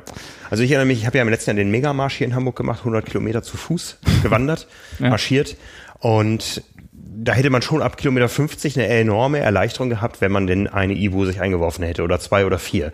Ähm, aber man tut das nicht als Sportler, ja. Also irgendwie, man weiß, was da vor einem liegt und man weiß, man möchte das schaffen und zwar nicht, weil man sich irgendwo irgendwelcher Mittel bedient, sondern weil man ähm, selber es im Griff hat, mit diesem Schmerz klarzukommen und das für eine Weile zu ertragen Das ist zumindest meine Einstellung. Ich habe ja auch Ja. mal. äh, Also mein Kollege, unser Kollege Peter kam dann immer an die Strecke mit Schokolade. Das war viel geiler. ja, ist doch gut. Gute, gute alte Mars Ja. und Snickers an der Tankstelle. Es war ein Duplo. Das war ein Duplo. Oder Kinderriegel. Genau, wir, wir machen ja hier keine Werbung, deswegen. Nein. Es war, es war ein Schokoriegel. Zwei Schokoriegel, Ähm, genau. Ja. Keine, wurde, wurde noch nicht bezahlt. Die können Mhm. uns ja bezahlen, dann sieht's anders aus. Dann nennen wir auch die. Nein. Okay. Ähm, ja, ich weiß nicht. Also es ist ja auch immer so dieses, wenn, wenn Leute mal sagen, ja, guck mal beim Marathon, bei großen Straßenmarathons, wo zehntausende Teilnehmer sind, ähm, die Leute, die ganz hinten in der dritten Startwelle loslaufen, wenn man da in die Mülleimer guckt, irgendwie, da sieht man Ja. ganz viele Ja, ja. irgendwie leere Schmerzmittelverpackungen oder so, wo ich mir dann denk, wurde das nicht auch mal ganz klar widerlegt, dass wenn du auch gar keine Beschwerden hast und das nimmst, dir es dir gar keinen Vorteil bringt? Also da, wie Asthma-Spray, ja. Also es ist. ja, also deswegen was, also Hm. machen das die Leute auch teilweise, weil sie da nicht aufgeklärt genug sind, beziehungsweise weil sie einfach Ich denke denken, mal, ja. weil sie einfach denken, irgendwas wird schon bringen, was ja noch viel, viel fahrlässiger ist, wenn man Medikamente einwirft, ohne die Wirkung zu kennen. Ja, ja. Oder Mhm. irgendwie ansatzweise, also weil das kann ja unter Umständen auch wirklich gefährlich sein. Das Ja, ist ja ja. noch so der nächste Punkt. Klar Mhm. muss man dann irgendwie, das müssen viele Mengen und da muss einiges zusammenkommen und was weiß ich, Unverträglichkeiten ist auch nochmal ein anderes Thema. Aber wie gesagt, damit sollte man auch nicht zu leichtfertig umgehen, gerade nicht in Massen. Und wenn man das nicht weiß, dann sollte man als großer Veranstalter, gerade auch bei einer Weltmeisterschaft irgendwie doch davon Abstand nimmt, das so anzupreisen und das so darzustellen, als wenn das was Gutes ist, was jetzt einem Athleten irgendwie so nach dem Motto auch, ach, du machst das noch nicht? Ja, hier, dann haben wir jetzt aber was für dich, das fehlt dir jetzt noch. So Ja. könnte man das halt auch interpretieren, wenn man das sieht. Also dieser Umgang für die Leute, die auch gar nicht so, die jetzt im Triathlon vielleicht selbst drin sind, aber noch nicht so lang, dass die irgendwie denken, ach, das scheint ja normal zu sein. Mhm. Ja gut, dann ich habe immer so überlegt, ich dachte eigentlich, das ist nicht so gut, aber muss mir ja gar keine Gedanken machen. Ja. Also es ist halt immer die Botschaft, die man sendet und die ist in dem Fall ganz klar und die ist einfach falsch. Also ich finde auch, da, da, da auch, ich verstehe auch nicht, wie man da anderer Meinung sein kann. Die, die Botschaft, die ankommt, ist falsch. Die ist falsch und wenn dann noch so Vokabeln wie Spirit und so in der Pressemitteilung drin vorkommen, dann, dann kriegt man schon Bauchschmerzen, Ja. ja. ohne das Medikament genommen zu haben. Ja. also ich rede jetzt mal vom Medikament. Ähm, in meinen Augen ist es das und das hat im Sport nichts zu suchen äh, bei gesunden Leuten und wir gehen davon aus, dass alle, die sich für Hawaii qualifizieren, an den Start gehen, gesund sind. Da sind Medikamente fehl am Platz und zu der Meinung stehe ich. Ja. Ne? Ja, ich auch und ich glaube viele andere auch. Und das ist ja echt äh, sehr absurd auf jeden Ja, Fall. ja, aber du hast es eben schon gesagt, es wollen nicht mehr alle mitmachen. Das hat aber ganz andere Gründe. Ja. Das war das zweite große Thema, was hier aufgepoppt ist, und zwar am frühen Montagmorgen wurden uns Dokumente zugespielt, die später auch äh, eine Pressemitteilung ähm, äh, bezweckt haben oder die, wo, wo eine Pressemitteilung folgte. Ähm, ein Kreis von Athleten, von Profiathleten möchte den Ironman kaufen.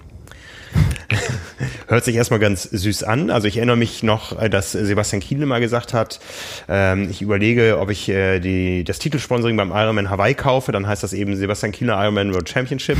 ähm, war damals so in der Preisklasse, wo er sagte, okay, da kann ich mal ein Jahr Sponsorengelder investieren oder so, keine Ahnung. Ähm, aber ähm, die Athleten wollen eben das, die gesamte Marke Ironman kaufen. Zur Historie, die Marke wurde ja ähm, privat aufgebaut und irgendwann an den Finanzmarkt gegeben. Das heißt, es gab private Investoren, Heuschrecken. Ähm, erst die Providence Group, äh, dann ist es äh, weiterverkauft worden eben an Wanda für 650 Millionen Dollar vor, was war es, fünf Jahren ungefähr. Und in diesem Jahr nachdem es Gerüchte gab, dass ein Weiterverkauf weiter anstand, äh, gab es auf einmal die Überraschung, wir gehen an die Börse. Das heißt, Ironman selbst nicht, sondern die Wanda Sports Group mit Sitz in Peking ist ein börsennotiertes Unternehmen. Ähm, es gibt nach wie vor natürlich äh, weitere Inhaber, wie eben äh, Wanda selbst, also nur ein Teil der, der Masse sitzt an der Börse. Und dadurch, dass ähm, da eben jetzt mehrere Schritte über viele Jahre erfolgt sind, wo es darum geht, äh, maximalen Profit aus der Marke zu holen, äh, sagen die Athleten, wir sind dabei auf der Strecke geblieben. Es gab zum Beispiel seit, ich glaube, inzwischen acht Jahren keine Erhöhung des Preisgelds mehr beim Ironman auf Hawaii. In der Summe werden Eher, eher zurückgegangen ja, an vielen Stellen. an, an vielen Stellen weltweit ist es zurückgegangen. Äh, beim Ironman Hawaii steht es, glaube ich, stabil seit acht Jahren bei 650.000 US-Dollar. Ich glaube, der Sieger bekommt 120. 140 25 oder, oder 25. Ja. Ähm, wenn man das mal vergleicht, beim größten E-Sports-Event der Welt gibt es 35 Millionen, das ist das 50-fache. Ja, ähm, wenn man es vergleicht mit äh, Sportarten wie Formel 1, wie Golf, wie ähm, äh, Pferderennsport, äh, wie Gehälter in der Fußball-Bundesliga, da sind wir alle weit von entfernt. Ja, wir, ne? wir hatten das, wir haben das Thema ja vor, ich glaube, über einem halben Jahr auch mal im Podcast aufgegriffen, als es um die Preisgelder ging, ja, wo ja. wir dann ganz krass festgestellt haben, wir reden von den fünf, also klar, da ist nicht alles drin und es sind nur die Preisgelder. Und da haben wir, glaube ich, von den 50 besten Athleten in Bezug auf das Preisgeld geredet und waren dann schon ab Platz 25, 30 bei irgendwie im Jahr nur noch 25 bis 30 1000 US-Dollar. Noch, noch, weniger eigentlich. Ja, also, mhm. aber ich meine, bei 25 hm. bis 30 von 50, also in der Mitte, da gehörst ja, ja. du zu mhm. den 25, 30 quasi erfolgreichsten, weil Erfolg durch Preisgeld, durch ja. die Siege, erfolgreichsten Triathleten der Welt. Da kannst du fast die Hälfte schon von nochmal abziehen, was dann hm. übrig bleibt. Und von dem, was dann da ist, äh, kannst du quasi nichts bezahlen. Das heißt, alles, all, all die Leute, die sich nur über Triathlon hauptberuflich finanzieren wollen, müssen das mhm. über Sponsoren machen. Und das unterscheidet natürlich den Triathlon auf der Ebene als Sport auch von vielen anderen Sportarten, ja. weil es einfach auf der Ebene nicht möglich ist. Also ja. selbst wenn du zu den Weltbesten gehörst, kannst du es dir nicht leisten. Und das ist halt Nein. natürlich, deswegen überlegen sich das ja auch die Athleten, weil das einfach bitter ist ja. und einfach auch nicht gerecht für den Aufwand, der im Triathlon betrieben wird, weil das ist ja nochmal das nächste, das, was du da reinsteckst an Arbeit und an, an allem, was dazugehört, an Organisation und das, was dann mhm. dabei rauskommt, selbst wenn du gut bist und selbst wenn du Weltklasse bist, steht halt in keinem Verhältnis. Ja. Ja, also die, die Problematik kennen wir. Ähm, jetzt, jetzt ordnen wir mal so ein bisschen die Fakten, was, was ist da passiert diese Woche. Also, es gibt eine Organisation, die nennt sich äh, Professional Triathletes Organization. Ja, die gibt es schon ein paar Jahre länger. Ähm, ich erinnere mich, glaube ich, am Anfang war auch mal ein Olaf Sabatschuss dabei, da hieß das noch äh, PTU, Professional Triathlon oder Triathletes Union. Ja, mhm. ähm, ich weiß nicht, ob es einen Konflikt mit der ITU gab, wegen Triathletes äh, Union oder Triathlon Union oder wie auch immer. Inzwischen heißt es Professional Triathletes Union, PTU, eine Gruppe, die man kaum wahrnimmt. Wenn man auf die Website der Gruppe ähm, geht, dann landet man beim Collins Cup. Wir erinnern uns, der wurde mal angekündigt, sollte in diesem Jahr in Rot stattgefunden haben. Ein ähm, ein Langstreckenformat mit Mannschaftsgedanken, mit ähm, Mannschaften, die da heißen Nordamerika, Europa, ähm, Rest der Welt so ungefähr. Ähm, das Ganze ist relativ schnell im Sande verlaufen, ist wieder angekündigt für 2020, aber wir waren von Anfang an eigentlich sehr skeptisch, was diese Idee betrifft. Aber diese Gruppe gibt es. Ähm, und die hat ein offizielles Schreiben aufgesetzt oder ein Schreiben aufgesetzt, gerichtet an Wanda und an ähm, die Ironman-Zentrale in Florida, also Wanda in Peking und die Ironman-Zentrale in Florida, in Tampa, wo drin steht, ähm, wir möchten mit euch über den Kauf der Assets unter der Marke Ironman und äh, Massensportveranstaltungen reden. Wir möchten das aus Wanda rauskaufen. Ja? Was nicht heißt, dass wir ähm, die Führungsstruktur von Ironman ändern wollen oder so. Wir möchten einfach das Ganze rauskaufen, weil wir es über Jahre gesehen haben, dass das Geld, was der Sport erwirtschaftet, ähm, rausgesogen wird von Investoren, um Schulden zu begleichen, um äh, jetzt zukünftig Aktionäre zu befriedigen und so weiter. Das kann nicht gut sein. Wir wollen, dass das Geld im Sport bleibt. Da wollen wir als Athleten auch ähm, dran partizipieren. Wir wollen aber auch investieren, dass der Sport weiter wächst. Also erstmal ein ganz guter Gedanke. Ne? Äh, jetzt fragt man sich, woher wollen diese Athleten das Geld haben?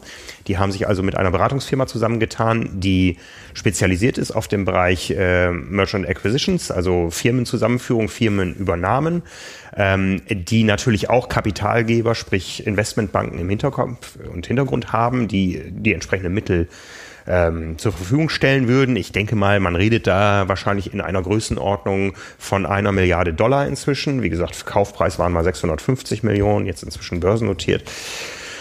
Ähm, die Athleten sagen selber, das Timing ist gut, weil es ja diesen Börsengang gab und der ist gefloppt. Es ist bei weitem nicht so viel erwirtschaftet worden wie ähm, oder erlöst worden durch den Börsengang, wie wir eigentlich alle erwartet hatten oder wie auch wie auch Wanda erwartet hatte. Und von daher ist jetzt der Preis vielleicht irgendwo realistisch, den wir erzielen können, ohne dass da irgendwo eine Summe drin steht. Dieses Schreiben haben die also rausgeschickt, unterlegt mit einer Pressemitteilung. äh, die eben auch an die Finanzpresse in den USA vor Eröffnung der Finanzmärkte am Montagmorgen rausgegangen ist. Äh, um das vorwegzunehmen, die äh, Wanda-Aktie zeigt sich von diesem Schreiben relativ unbeeindruckt. Ja, also die verliert leicht, ja, also die ist ähm, hat stark an Wert verloren innerhalb des ersten Monats. Dann gab es noch mal irgendwo eine Kaufempfehlung, die so ein bisschen umstritten war, wohl ähm, von irgendwelchen Banken, die diesen Börsengang mit ähm, unterstützt haben. Da ist sie wieder gestiegen und seitdem erodiert der Wert wieder dahin. Mhm. Ja, ähm, also dieses Schreiben hat jetzt nicht dazu gefügt, dass auf einmal das, äh, der Wert von Ironman groß gestiegen ist, auch von Wanda und so weiter. Wir wissen, Wanda hat ganz andere Probleme noch im Bereich Fußballsponsoring. Da geht es um Sekunden. Werbeeinblendungen, die nicht ausgespielt wurden und so weiter über Infront, äh, ist eine ganz andere Baustelle. Also Ironman ist ja doch eher ein kleineres Asset von, von Wanda. Ne? Ja, also zumindest ist dieser dieses Schreiben raus. Es gab auch ein Rundschreiben, was uns vorliegt, was äh, an die Profiathleten ähm, gerichtet war, wie man jetzt damit umzugehen hat. Ähm, da stand drin, man habe mit Andrew Messick telefoniert, der erstmal das Ganze zur Kenntnis genommen hat. Ähm, man erwartet, dass jetzt aus verschiedenen Ebenen versucht wird, wahrscheinlich einen Keil zwischen die Athleten zu treiben. Ähm, und man möge doch bitte sehr positiv das Ganze kommunizieren und auch die Age-Gruppe motivieren, weil die ja auch was davon hätten. Also das ist im Wesentlichen das, was da drin steht. Dann geht es natürlich noch viel um Preisgelder und wo steht der Triathlon-Sport im Vergleich zu anderen Sportarten. Da wird immer beispielhaft angegeben ähm, die Entwicklung im Tennis und im Golfen, wo eben irgendwann die Sportler das Ganze, das Heft in die Hand genommen haben und gesagt haben, wir brauchen ein enormes Mitspracherecht. Als negatives Beispiel wird übrigens auch die ITU genannt, wo es einen Athletenvertreter im äh, Präsidium gibt, der aber ja machtlos ist, so wie es mhm. da drin steht. Man möchte also mitgestalten und man möchte auch mitverdienen. Ja, da machen die keinen Hehl raus. Da gibt es auch Vergleiche, dass eben bei Ironman angeblich weniger als drei Prozent der Erlöse der Marke den Athleten wieder zugutekommen und in anderen Sportarten sind das bis zu 50. Bis zu 50, bis zu 60 Prozent sogar. Mhm ähm, auch wieder Vergleiche zum, zum Golfen, zum Darts, zu, zu anderen Sportarten, wo der, der Einzelsportler im Vordergrund steht, aber auch äh, Dinge wie, wie die nordamerikanische Fußball- und Eishockeyliga. Ja. ja, das Ganze ist also jetzt draußen und danach große Stille. Ja, also wir haben versucht, Statements von Athleten zu bekommen, wir haben keine bekommen. Äh, wir haben versucht, ähm, ein Statement von Ironman zu bekommen. Das steht noch aus. Also die Frage ist, ob da überhaupt eine offizielle Stellungnahme stattfinden wird. Ähm, wir haben versucht, mehr Infos über die äh, PTU zu bekommen. Ähm, ich habe auch eine Antwort bekommen vom Vorsitzenden, der gesagt hat, ich antworte dir auf alle Fragen. Ich habe einfach mal gefragt, wer seid ihr? Welche Athleten stehen dahinter? Wie viele seid ihr? Also es gibt eine kleine Facebook-Gruppe, eine geschlossene mit 42 Mitgliedern, wo die wohl untereinander diskutieren. Ähm, Athletensprecher, äh, kann man sagen, sind äh, zwei nicht Unbekannte. Das ist äh, Rachel Joyce. Ja. Die ist inzwischen über ihren Cine drüber, ist irgendwann, ich weiß gar nicht, ob ich noch aktiv ist, aber die ist äh, irgendwann Mutter geworden und hat danach nicht mehr viel gezeigt, ist inzwischen auch über 40 Jahre alt.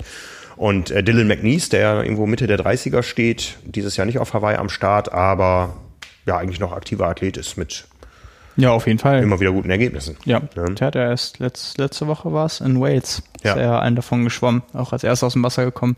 Traditionell sehr, sehr schneller Schwimmer. Ja. Hm. Als, äh, als äh, Chef der ganzen Organisation äh, tritt jetzt ein ehemaliger Athlet auf, der aber aus Athletenkreisen raus ist, ehemaliger Eliteathlet, äh, Namen müsste ich jetzt gerade nachschlagen, ähm, der mir jetzt so nicht geläufig war, also eher, eher so ein bisschen der, der ähm, das Know-how da reinbringt, weil er schon in solchen Bereichen gearbeitet hat. Die beiden anderen Athleten sind eben die, die den Idealismus da reinbringen. Ja, und jetzt ist die Frage, wie geht's weiter? Also angekündigt wurde uns schon, ähm, wir werden nicht viel hören, weil eben Ironman ein börsennotiertes Unternehmen ist und man jetzt natürlich alle, nachdem der erste äh, Anstoß da ist, alle weiteren Verhandlungen hinter verschlossenen Türen führen muss weil natürlich jede Verlautbarung irgendwo Auswirkungen auf mhm. ähm, Börsenkurse und so weiter haben könnte. Ja, also da wird es relativ still sein. Ähm, aber wir suchen natürlich das Gespräch und wollen da mehr wissen, jetzt nicht was äh, den Stand der Verhandlungen betrifft, weil da werden wir nichts hören, sondern einfach ähm, nochmal die, die Ambitionen zu hinterfragen, ähm, nochmal Athletenstatements zu bekommen. Wir wissen aktuell nicht, von einer welchen Athletenbasis das Ganze überhaupt getragen wird. Wie gesagt, diese diese Gruppe ist ähm, immer schon so irgendwo präsent gewesen, aber nie so richtig. Ja, also ich weiß nicht, ob jetzt Athleten eines Formats Sebastian Kieler, Jan Frodeno, Patrick Lange Mitglied in dieser Organisation sind, in dieser Union oder. Fairerweise muss man ja sagen, ähm, auch wenn das natürlich alles nur, das sind ja nur Spekulationen, aber das sind ja noch am ehesten die Athleten, die vom Triathlon gut leben können. Ja, ja, also das ja, Interesse ist ja bei anderen, die einen ähnlichen Aufwand betreiben, bei mhm. denen aber sonst nichts rumkommt, obwohl sie gute, aber nicht sehr gute Ergebnisse erzielen. Ähm, für die ist es ja viel interessanter, wenn das in die Richtung laufen würde. Das heißt, ja, es ist natürlich mit am interessantesten, finde ich, wer jetzt letztendlich alles dahinter steckt und dahinter stehen würde. Ja. Also was wir gemacht haben, ist, dass wir eine Meldung darüber gemacht haben, nach journalistischen besten Wissen und Gewissen, dass wir vermeldet haben, was da vor sich geht, wie der Stand ist. Und natürlich sind wir in der weiteren Recherche, aber das äh, gestaltet sich sehr mühsam, weil ich gehe davon aus, dass Ironman da nicht drüber reden wird, ja, ähm, auch wenn sie vielleicht intern miteinander reden, PTU und Ironman, aber wir werden da nichts erfahren und auch die andere Seite wird ähm, nichts sagen können, nichts sagen dürfen, weil ja. das gefährdet natürlich das gesamte Projekt. Ja, ähm, aber es wird auf Hawaii sicher Thema sein und Thema werden. Ähm, ich bin gespannt, wer da. Ich erinnere mich so ein bisschen an diese an diese Geschichte, ähm, wo es darum ging, das äh, Frauenstartfeld auf Hawaii anzuheben von der von der Teilnehmerzahl her, wo auch lange irgendwo so das Ganze äh, vor sich hin äh, geglüht hat, bis es dann irgendwann so war, dass eigentlich gleich viel Frauen und Männer an den Start gehen durften. Auch sehr kontrovers diskutiert, weil man ganz klar sagen muss, das Frauenstartfeld hat nicht die Klasse wie das Männerstartfeld. Es bleiben viele Männer, die viel dichter an der Spitze dran sind, auf der Strecke, beziehungsweise sie dürfen gar nicht auf die Strecke als Frauen, die noch mitkommen. Das hat sich vielleicht auch ein bisschen geändert jetzt mit dem neuen äh, Qualifikationsmodus, wo man ja eigentlich schon drin gewonnen haben muss. Ähm, ja, da war auch so ein bisschen diese PTU mit äh, involviert und ich erinnere mich auch an Rachel Joyce, die da als eine der ersten diese Badekappe, diese rosa Badekappe mit Q50, also 50 äh, Qualifikationsplätze für Frauen für Kona äh, getragen hat äh, und irgendwie einen entsprechenden Helm und so, aber ich habe so ein bisschen die Sorge, dass ähm, dieses Ansinnen, was ja erstmal im Sinne des Sports ist, dass das schnell verpufft, weil einfach nicht genug Power dahinter steckt. Und da werden wir jetzt eben beobachten, steckt da wirklich nicht genug Power hinter oder ähm, lässt man mit sich reden, wenn erstmal ähm, mit den mit den Millionen, Milliarden äh, ja. gewedelt wird. Ne? Ja. ja, spannend, aber da müssen wir, glaube ich, einfach abwarten. Ne? Ja. ja. Also ein Kaufinteresse ist da. Jetzt ist halt die Frage, wie groß ist das Verkaufsinteresse? Wie wichtig ist Wanda, die Marke Ironman? Ja, ähm, wie gesagt, mit allen bei Armen lässt sich ja reden, dass die mit übernommen würden. Denen muss es ja nicht schlechter gehen hinterher. Das ist gar nicht das Anliegen äh, der, der äh, Menschen. Na, die wollen einfach ähm, diesen Geldabfluss kappen, der aus dem Sport rausfließt, äh, der, dieser, dieser Finanzabfluss in, in, in Finanzmärkte, wo der Sport dann gar nichts mehr davon hat. Ja, ja sie wollen eher ein geschlossenes System, Triathlon-Sport Ironman äh, kreieren, wo ähm, letztendlich auch genug Geld sich innerhalb der Szene dreht und ja. nicht nach außen abfließt. Also momentan ist das so ein, so ein Durchlauferhitzer. Ja, äh, da muss Geld erwirtschaftet werden und das geht ganz klar an vielen Stellen zu Lasten der Qualität. Ähm, wir sehen, wie gesagt, keine Preisgeldentwicklung beim Ironman Hawaii, also 120.000 oder 125.000 Dollar sind äh, lächerlich im Vergleich zu anderen Sportarten. Ja. Ne? Und dafür also sehen so, wir das so, sowohl bei jetzt bei der Weltmeisterschaft als auch bei allen anderen Rennen, die ja wirklich mittlerweile bei der Athletenanzahl und der Leistungsdichte, die es gibt, ja. wirklich durch die Bank weg extrem gut besetzt sind und da landen große Namen und wirklich starke Athleten teilweise mal auf Platz 5 und 6 und dann machst du wirklich mit der Reise schon Minus so ungefähr. Ja, ja, das mhm. ist ja halt, wenn du wenn du davon leben willst, wenn das dein Hauptberuf sein soll, dann lässt sich das für die unter Umständen, wenn sie keinen großen Sponsor oder größere Sponsoren haben, auch einfach nicht tragen. Also ja. das, das musst du ja nicht mal auf Hawaii nur beschränken. Das ist ja grundsätzlich ein großes Problem. Das ist für, mhm. teilweise für einen Ironman-Sieg äh, irgendwie, glaube ich, tatsächlich auch bei einigen Rennen nur 8000 Dollar Preisgeld gibt. Was mhm. ja wirklich, also das ist ja eigentlich gar nichts. Was da über, also es ist ja wirklich für den, für das, was man weiß, was dahinter steckt, ja. mit dem Aufwand und den Kosten, die man vorher hat, die man durch die Reisen hat, mit allem, was dazugehört, das denkt ja gar nichts ab. Ja, ja, ja, ja, ja. Das, das, das, das kriegt ein, was da an acht Stunden Arbeitsleistung hintersteckt, ja. das, das verdient ein Fußballer pro Ballkontakt. Ja, mehr, viel, viel mehr wahrscheinlich sogar. Ja, Das ist echt, ja. Mhm. Ja, die, die, die Sportwelt ist nicht gerecht, ja. Ähm, ich nehme erstmal äh, den Athleten und der PTU das Anliegen ab, das ehrliche Anliegen, die Sportart Triathlon gerechter zu machen. Ja, ähm, letztendlich geht es um Mitsprache und Mitverdienen. Das ist das, was die Sportler wollen. Ähm, sie möchten nicht mehr diese Bevormundung, äh, weil sie keinerlei Einfluss haben auf das, was sich abspielt. Das sehen wir ja, das, das sehen wir auch als Presse. Ähm, wir sehen eine Professionalisierung der Sportart äh, auf jeden Fall, aber diesen Athleten ist das nicht genug. Es ist noch schwer, das einzuordnen, finde ich. Ne? Also wir können es nur neutral beobachten derzeit und äh, es gab auch Kommentare im, im Netz, äh, nicht, dass man am Ende vom Regen in die Traufe gerät, ja, und wo Gelder aufgebracht werden müssen, um ähm, die Ironman Assets aus Wanda rauszukaufen. Da will auch jeder, der dieses Geld mit aufbringt, am Ende irgendwo seine Rendite haben. Ja, mhm. also ähm, das ist alles es wirkt nicht so, als wenn es äh, mit heißer Nadel gestrickt ist, aber ich weiß nicht, ob alle Komponenten in der Rechnung tatsächlich drin sind. Mhm. Ähm, ja, warten wir es ab. Warten wir es ab. Es bleibt eben auch abzuwarten, ob sich da prominente aktive Athleten auch äh, für die Sache engagieren. Genau. Ja. Die große Gefahr besteht eben auch, ähm, abgestraft zu werden. Ja, ähm, das, ähm, ja, keiner weiß es. Ne? Ja. Also man möchte auch nicht als Athlet sich da irgendwo jetzt in falsch, den letzten falsch positionieren. zwei, drei Wochen vor dem wichtigsten Rennen ja. des Jahres falsch positionieren ja. und am Ende, am Ende äh, der Buhmann sein, wenn ja. irgendwas ähm, nicht läuft. Ne? Ja, klar. Ja. Aber ist doch schön, dass es nicht langweilig wird. Ja, viel Bewegung drin, gerade. Viel Bewegung drin. Wie gesagt, die Ironman-Aktie be, äh, bewegt sich weiter. Auf der neuen Website werdet ihr den Aktienkurs live sehen können. ja, das ist echt ein, echt cooles Tool. Das ja. stimmt. Also ich sehe hier noch die technische, ein, einen technischen Indikator, da ist so ein Zeiger, der, der steht auf Verkaufen. ich habe keine Aktie, die ich verkaufen könnte, keine Wonder-Aktie. Ja, also das, das wird hochspannend. Ähm, da werden wir auch sicher immer wieder Kontakt zu Finanzexperten suchen. Äh, danke an alle, die mich da mal zwischendurch auch schon mal anonym beraten haben die Anonymität ist euch weiter zugesichert. Das Thema ist hochspannend und äh, wenn man da mal so ein bisschen reinstochert, auch hoch, hoch, hoch komplex. Ja, es ja. ist nicht so einfach wie äh, im Supermarkt einkaufen zu gehen. Also ja. Finanzwelt ist, ah, da arbeiten wir andere Nerds. da schließt sich der Kreis. Da schließt sich der Kreis. Ja, ja so viel zum Thema Hawaii. Ja. ja für uns geht's bald los. Ich fliege am Samstag. Ihr fliegt dann am Mittwoch. Wir ja. sehen uns drüben. Wer das Ganze hierzulande verfolgen möchte, dem sei nochmal unsere lange Hawaii-Nacht ans Herz gelegt. Ja, hier in Hamburg in der Kaifu Lodge. Es geht schon mittags los. Ab 12 Uhr gibt's verschiedenste Aktionen. Ähm, wir haben inzwischen ein Goodie-Bag ähm, kreiert, gefüllt, was weit Mehrwert hat als der Eintrittspreis zu der Veranstaltung. Ähm, können wir gerne sagen, es kostet 50 Euro, 49,95 Euro äh, die Teilnahme an der langen Hawaii-Nacht. Dafür könnt ihr den ganzen Tag in der Kaifu Lodge trainieren. Trainieren, ich glaube auch saunieren. Saunieren, ihr werdet Und verpflegt, ähm, ihr genau. bekommt das Rennen auf vielen Monitoren zu sehen, ihr könnt fachsimpeln mit Experten.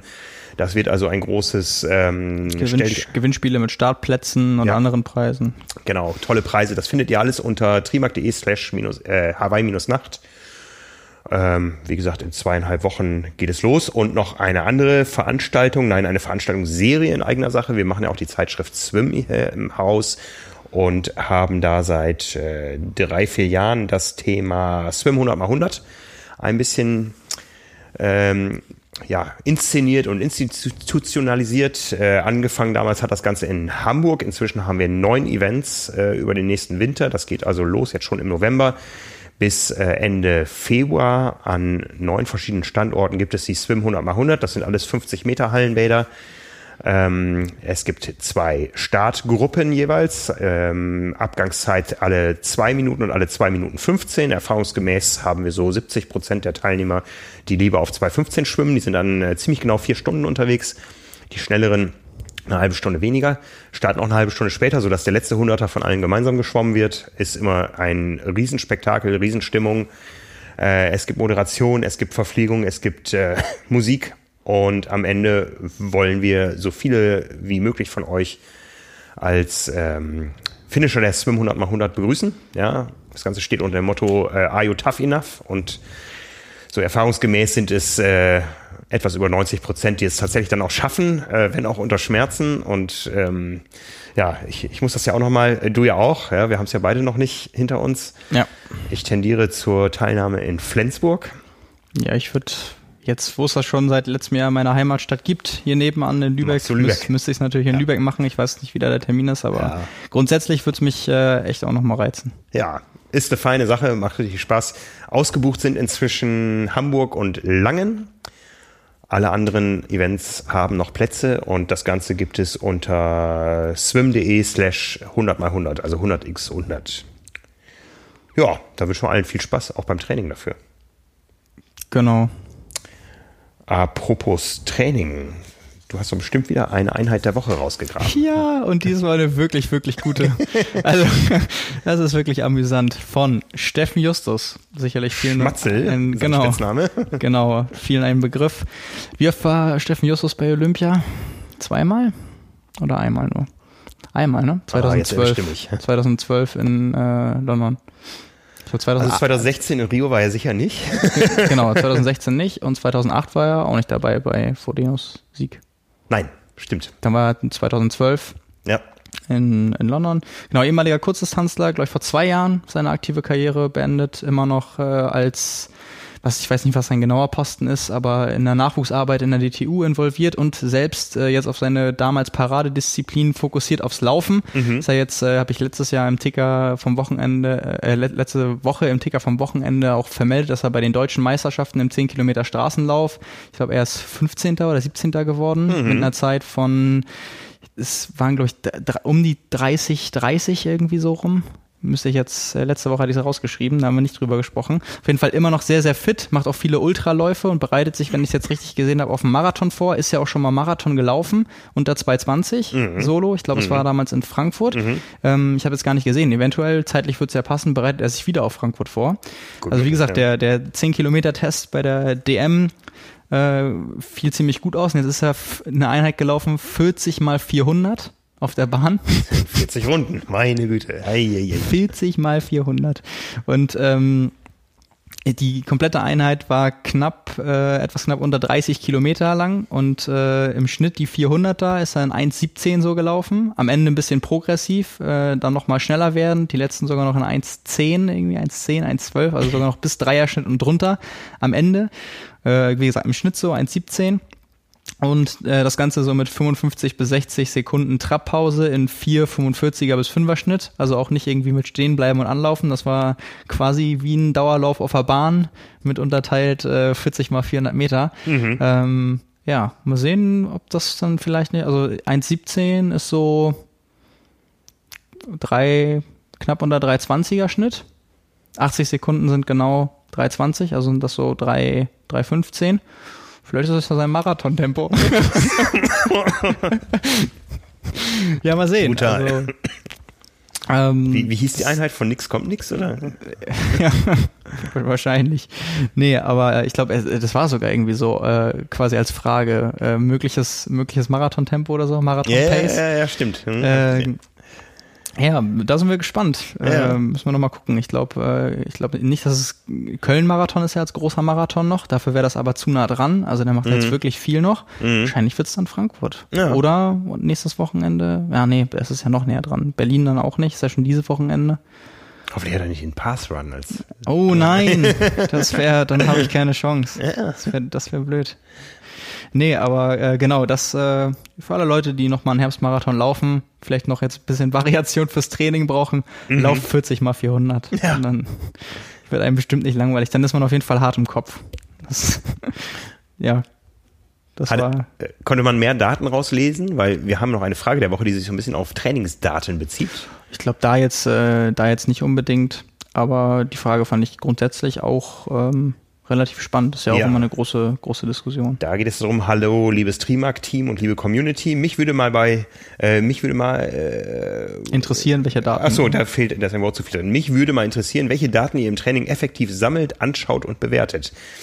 Das, was die neuesten und preislich hohen Uhren alles können und versprechen, ist ja allerhand. Aber vor 20 Jahren ging es auch nur mit Herzfrequenz und Körpergefühl. Anstoß meiner Gedanken ist die neue Triathlon-Uhr von Sigma. Vielleicht auch ganz interessant wäre die Einschätzung von Simon Kipchoge Müller. Vielen Dank schon mal für eure Antworten.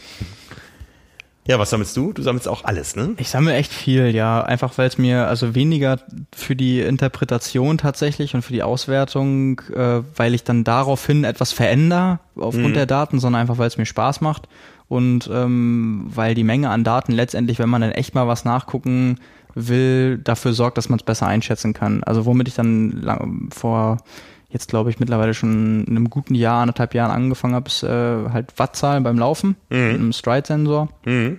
Und ja, das mache ich auch wirklich regelmäßig. Also auch bei Trainingswettkämpfen, bin jetzt am äh, Sonntag als Langlauf äh, mit äh, sieben Kilometer einlaufen, dann bin ich hier den Hamburg-Halbmarathon gelaufen, dann drei Kilometer auslaufen, 31 Kilometer gesamt mit halt 21 Kilometer als Tempo-Dauerlauf und dann habe ich, ist es jetzt glaube ich der achte Halbmarathon, den ich mal mit Stride gelaufen bin und dann mhm. halt immer so, weiß ich ja, was jeweils der Schnitt war, wie so die Strecke war, die Bedingungen und kann dann so die Wattzahlen miteinander vergleichen. Das finde mhm. ich halt einfach spannend. Ähm, ich würde nicht auf die Idee kommen, damit mein Training zu steuern, also bei Intervallen dann rauf zu gucken, ah, so viel Watt laufe ich gerade. Ich weiß zum Beispiel von äh, Ben Canute, dass der das teilweise in den Rennen bei Halbmarathons sogar nutzt, auf mhm. äh, profilierten Strecken da mal raufguckt. Da am meisten ähm, Sinn, ja. Genau, im mhm. Rennen tatsächlich, ob er, also zum Pacing, nicht äh, auf, auf Pace dann guckt, sondern auf Wattzahl, mhm. auf Leistung. Ähm, Soweit bin ich da nicht, einfach weil ich gerade beim Laufen ähm, glaube, dass ich mich da bei vielen Distanzen einfach auch auf mein Körpergefühl verlassen kann. Da fühle ich mich am sichersten tatsächlich und das hat mhm. auch bisher immer am besten funktioniert. Ähm, weil ich bin ganz ehrlich, wenn ich irgendwie sehe, ähm, ich laufe 3,20 und ich will aber 3,15 laufen, dann laufe ich nicht dadurch schneller, dass ich jetzt sehe, ich laufe 3,20, wenn ich denn schon am Anschlag bin. Das frustriert ja, mich ja. eher mhm. und dann sorgt es das dafür, dass ich mich ärgere, dass ich nicht schneller kann und äh, davon wird es aber in dem Moment auch nicht besser. Also mhm. damit fahre ich eigentlich ganz gut, äh, da im Rennen nicht so viel drauf zu geben mehr, sondern einfach so schnell ich kann und im Training ja sammle ich äh, eigentlich immer, zumindest immer bei Intervalleinheiten, das sowieso Herzfrequenz Leistung beim Rad, Leistung beim äh, Radfahren. Ich schwimme auch immer mit Uhr, bin halt so ein richtiger Triathlet, ich kann nicht gut schwimmen. Alle mhm. Leute, die nicht gut schwimmen können, schwimmen ja mit Uhr, bekanntlich. die, die schwimmen können, brauchen keine Uhr. Da bin ich nicht angekommen. Ich habe auch, äh, vielleicht werde ich, werde ich da auch nie ankommen auf dem Niveau. Nee, äh, ich dokumentiere da alles, ähm, aber habe mir auch äh, ja so ein, so ein Gerät für einen für einen Test habe ich ja hier, mit dem ich auch äh, Sauerstoffsättigung in der Muskulatur messen kann. Das ist äh, zum Umschnallen quasi, habe ich jetzt beim Ober am Oberschenkel häufiger auch beim Radfahren genutzt, wollte das mal beim Laufen ausprobieren, weiß aber nicht, wie da der Halt ist, weil das halt durch mhm. so einen Klettverschluss fixiert ist am Bein. Wollte ich immer mal noch mal machen. Ich glaube, da ist das Risiko aber hoch, dass es verrutscht. Wie gesagt, die meisten Sachen aus Interesse. Ich habe ja jetzt auch viel, auch für, für einen Test im Magazin hatten wir jetzt auch drin vor ein paar Ausgaben den neuen Laktat Scout 4 ausprobiert, so als Trainingssteuerung, hatte dann bei vielen Intervalleneinheiten auch meine, meine Laktatwerte. Das war sehr, sehr aufschlussreich, gerade wenn man vorher irgendwie eine Leistungsdiagnostik gemacht hat und weiß, wo denn so äh, die Vergleichswerte sind, bei welcher mhm. Leistung, macht das, macht das als Trainingssteuerung natürlich Sinn, muss man aber dazu sagen, ähm, das ist natürlich was nur für extrem ambitionierte Leute und es ist auf Dauer, auch wenn es wirklich super interessant ist und wenn man sich dafür interessiert, äh, da nicht nur viele Daten rausziehen kann und viel über sich selbst auch lernen kann, sondern das auch irgendwie ähm, Spaß macht, das zu dokumentieren. Es ist halt mhm. super teuer. Nicht durch die Anschaffung, also so ein Gerät äh, kostet um die 400 Euro, sondern weil die Teststreifen jeweils ungefähr 2 Euro kosten. Also pro mhm. Laktatmessung zahlst du nochmal 2 Euro drauf, was das Ganze auf Dauer, weil in so einer Intervalleinheit, wenn du, sagen wir, fährst oder läufst 10 mal 3 Minuten, dann nimmst du Ruhelaktat, nimmst du vielleicht nach dem zweiten, nach dem fünften, nach dem achten, nach dem letzten. Mhm. Ähm, dann sind das fünf Messungen irgendwie, hast bis zu zehn Euro schon los. Das ist dann eine einzige Einheit. Und damit das wirklich Sinn ergeben soll, musst du es natürlich häufiger machen. Mhm. Ist natürlich jede Menge Geld los. Äh, also wenn man sich das leisten kann, kein Problem. Äh, für mich wäre das jetzt, ich habe es jetzt aus Testzwecken gemacht, das Gerät äh, ist jetzt auch wieder zurückgegangen. Äh, privat könnte ich mir das nicht leisten auf Dauer, auch wenn ich das gerne machen würde. War aber cool, das mal auszuprobieren über einen längeren Zeitraum. Ähm, ja, aber prinzipiell reicht mir irgendwie die normale Aufzeichnung jeweils mit der Uhr von den Disziplinen plus die Herzfrequenz und dann halt die Leistung. Mhm. Geht, geht mir ähnlich, ich sammle auch sehr viel. Ähm, die Frage ist immer, was man sich anschaut. Es gibt so ein paar Parameter, Die führen einen auch ein bisschen in die Irre, die darf man sich nicht alleine angucken. Also das klassische Beispiel, Beispiel ist bei mir immer die Waage. Ja, ähm, da stellt man sich mal drauf und dann trainiert man und dann stellt man sich wieder drauf und denkt, ich habe doch abgenommen. Aber es hat sich die Körperstruktur verändert. Ja, man hat vielleicht weniger Bauch, aber mehr Gewicht auf der Waage, weil man Muskeln aufgebaut hat an Stellen, wo vorher keine waren. Und da ist einfach der äh, einzelne Faktor Gewicht erstmal nicht so aussagekräftig, weil das nur ein Teil des Ganzen ist. Ja, ja ich glaube, das Problem dabei ist halt auch immer so Wassereinlagerung durch ja, ja. verschiedene Ernährungen. Wie hast du äh, vielleicht auch an über Nacht geschwitzt und bist hydriert? Wie viel hast du am Abend davor getrunken? Warst du auf Toilette? Warst du nicht auf Toilette? dann, wie gesagt, im, im, Sommer schwitzt du über Nacht automatisch mehr, stellst dich dann auf die Waage. Ist es was? Also, das hat ja alles einen Einfluss. ja, nee, äh, da, da bin ich aber, dann stelle ich mich lieber häufiger auf die Waage. Die Diskussion hatte ich nämlich mit meinem Coach damals, der sagte, einmal in der Woche reicht. Da habe ich gesagt, nee, einmal in der Woche, dann hast du eine punktuelle Aufnahme ja. und die kann unterschiedliche Einflüsse haben. Ne? Lieber, lieber so den Verlauf täglich beobachten und gucken, wo gehen die Trends hin. Ja? Und Trends sind was ganz Wichtiges. Ja, also ich habe ähm, ein Aha-Erlebnis gehabt, als ich meine Verletzung damals in der Hüfte hatte. Da ist ähm, ein Messparameter dem Ganzen schon vorausgelaufen. Das war die ähm, das Entgleisen der Balance der Bodenkontaktzeiten. Ja, ja, das geben ja moderne Sportuhren an.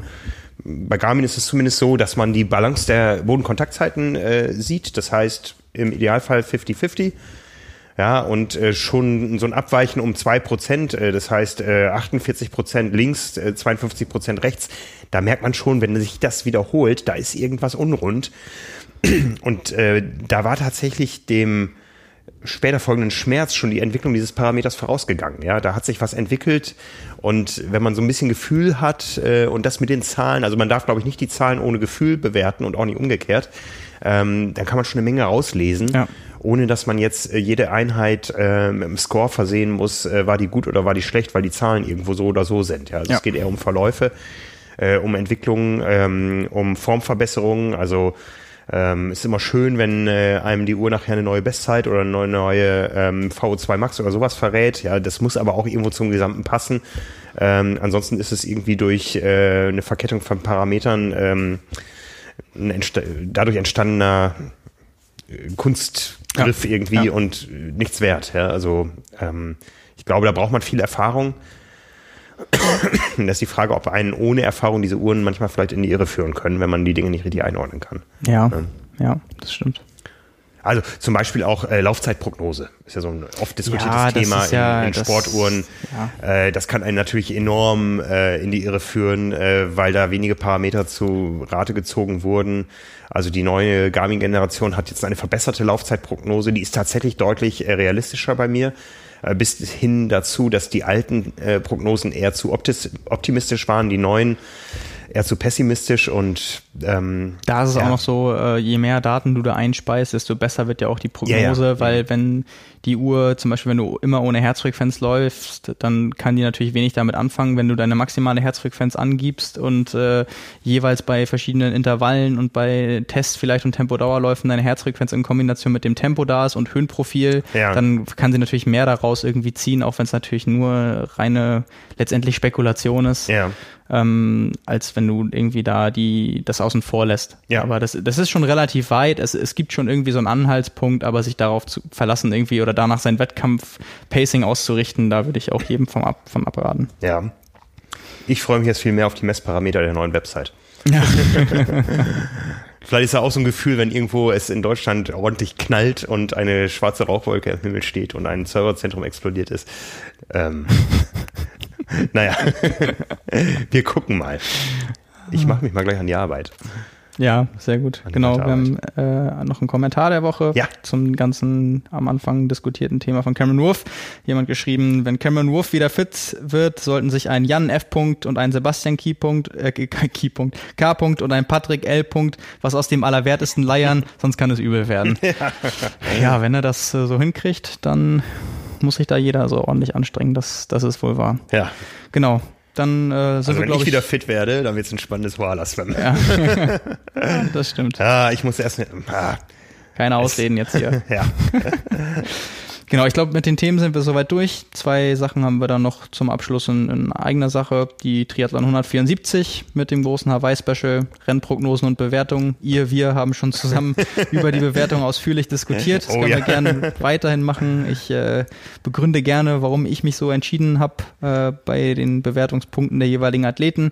Ansonsten äh, Porträt haben wir drin von Alistair Brownlee, Finde ich auch sehr lesenswert, dass äh, die Comeback-Geschichte von Sebastian Kienle ja. mit, mit ihm darüber gesprochen, mit seinem neuen Coach Philipp Seib darüber gesprochen, äh, Kollege Marvin Weber geschrieben.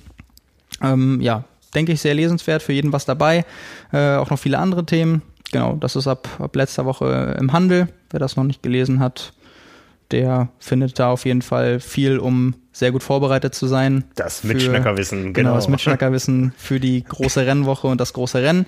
Und äh, viele haben sicherlich auch schon gesehen, aber äh, Triathlon Talk Folge mit Ruben Zepunkke ist auch online, hat auch schon echt viele Zugriffe. Ähm, genau, habe ich ausführlich, längste Folge bisher, eine Stunde 40 mit Ruben über Gott und die Welt äh, und alles Mögliche geredet und äh, trotzdem nicht, nicht irgendwie, glaube ich, also es ist nichts Sinnloses dabei, trotz der langen Zeit. Also ja. das hat, glaube ich, äh, haben wir chronologisch uns mal durchgearbeitet, wo er denn herkommt, über die ganze Profi-Radzeit, die Anfänge im Triathlon, erst als ein Jahr Age-Grouper, jetzt äh, Profi bis hin zu den Zielen und äh, angefangen mit äh, der Geschichte in seiner Kindheit, wie er zum Sport gekommen ist und äh, ja, war da sehr ehrlich, äh, teilweise auch wirklich sehr emotional, hatte ja eine, eine schwierige Zeit. Wir hatten ja im Porträt, als er es nicht geschafft hat, als Düsseldorfer, als Profi-Radfahrer dann noch zur Tour de France zu kommen, die in Düsseldorf stattgefunden hat. Einmalige Chance. Äh, daraufhin seine Profikarriere mit nur 24 Jahren beendet hat und eigentlich Profisport generell schon abgeschrieben hat, sich Gedanken gemacht hat, was er denn jetzt anderes macht und ja, jetzt im Triathlon gelandet ist und äh, uns schon angefangen hat, alle zu begeistern und erstaunen und wir, glaube ich, alle gespannt sind, wo es in den nächsten Jahren noch hinführen kann. Mhm. Er ist 26 Jahre alt und ja, aus deutscher Sicht hoffentlich dann jemand, der uns auch auf Hawaii und auf der Langdistanz in ein paar Jahren viel Freude machen wird. Es bleibt spannend, ja. Also Namen kommen, Namen gehen. Ja. Genau. Jetzt gucken wir erstmal auf das, was in den nächsten zweieinhalb Wochen auf uns zukommt. Ich freue mich gigantisch drauf. Nächste Woche bin ich schon drüben, du bist hier. Trotzdem werden wir zusammen podcasten. Genau über die Distanz. Ähm, lasst euch überraschen, wir bekommen das technisch irgendwie hin und dann werde ich schon im Dunkeln sitzen wahrscheinlich. Ja, stimmt, stimmt. Äh, gilt noch logistisch zu klären, wie wir das machen. Aber es, ja. äh, ich bin optimistisch. Ja, von daher freuen wir uns, euch demnächst mit einem Aloha statt einem Moin Moin begrüßen zu können. Endlich. Schön, schönste Zeit des Jahres. ja, genau. Schön, dass ihr dabei wart.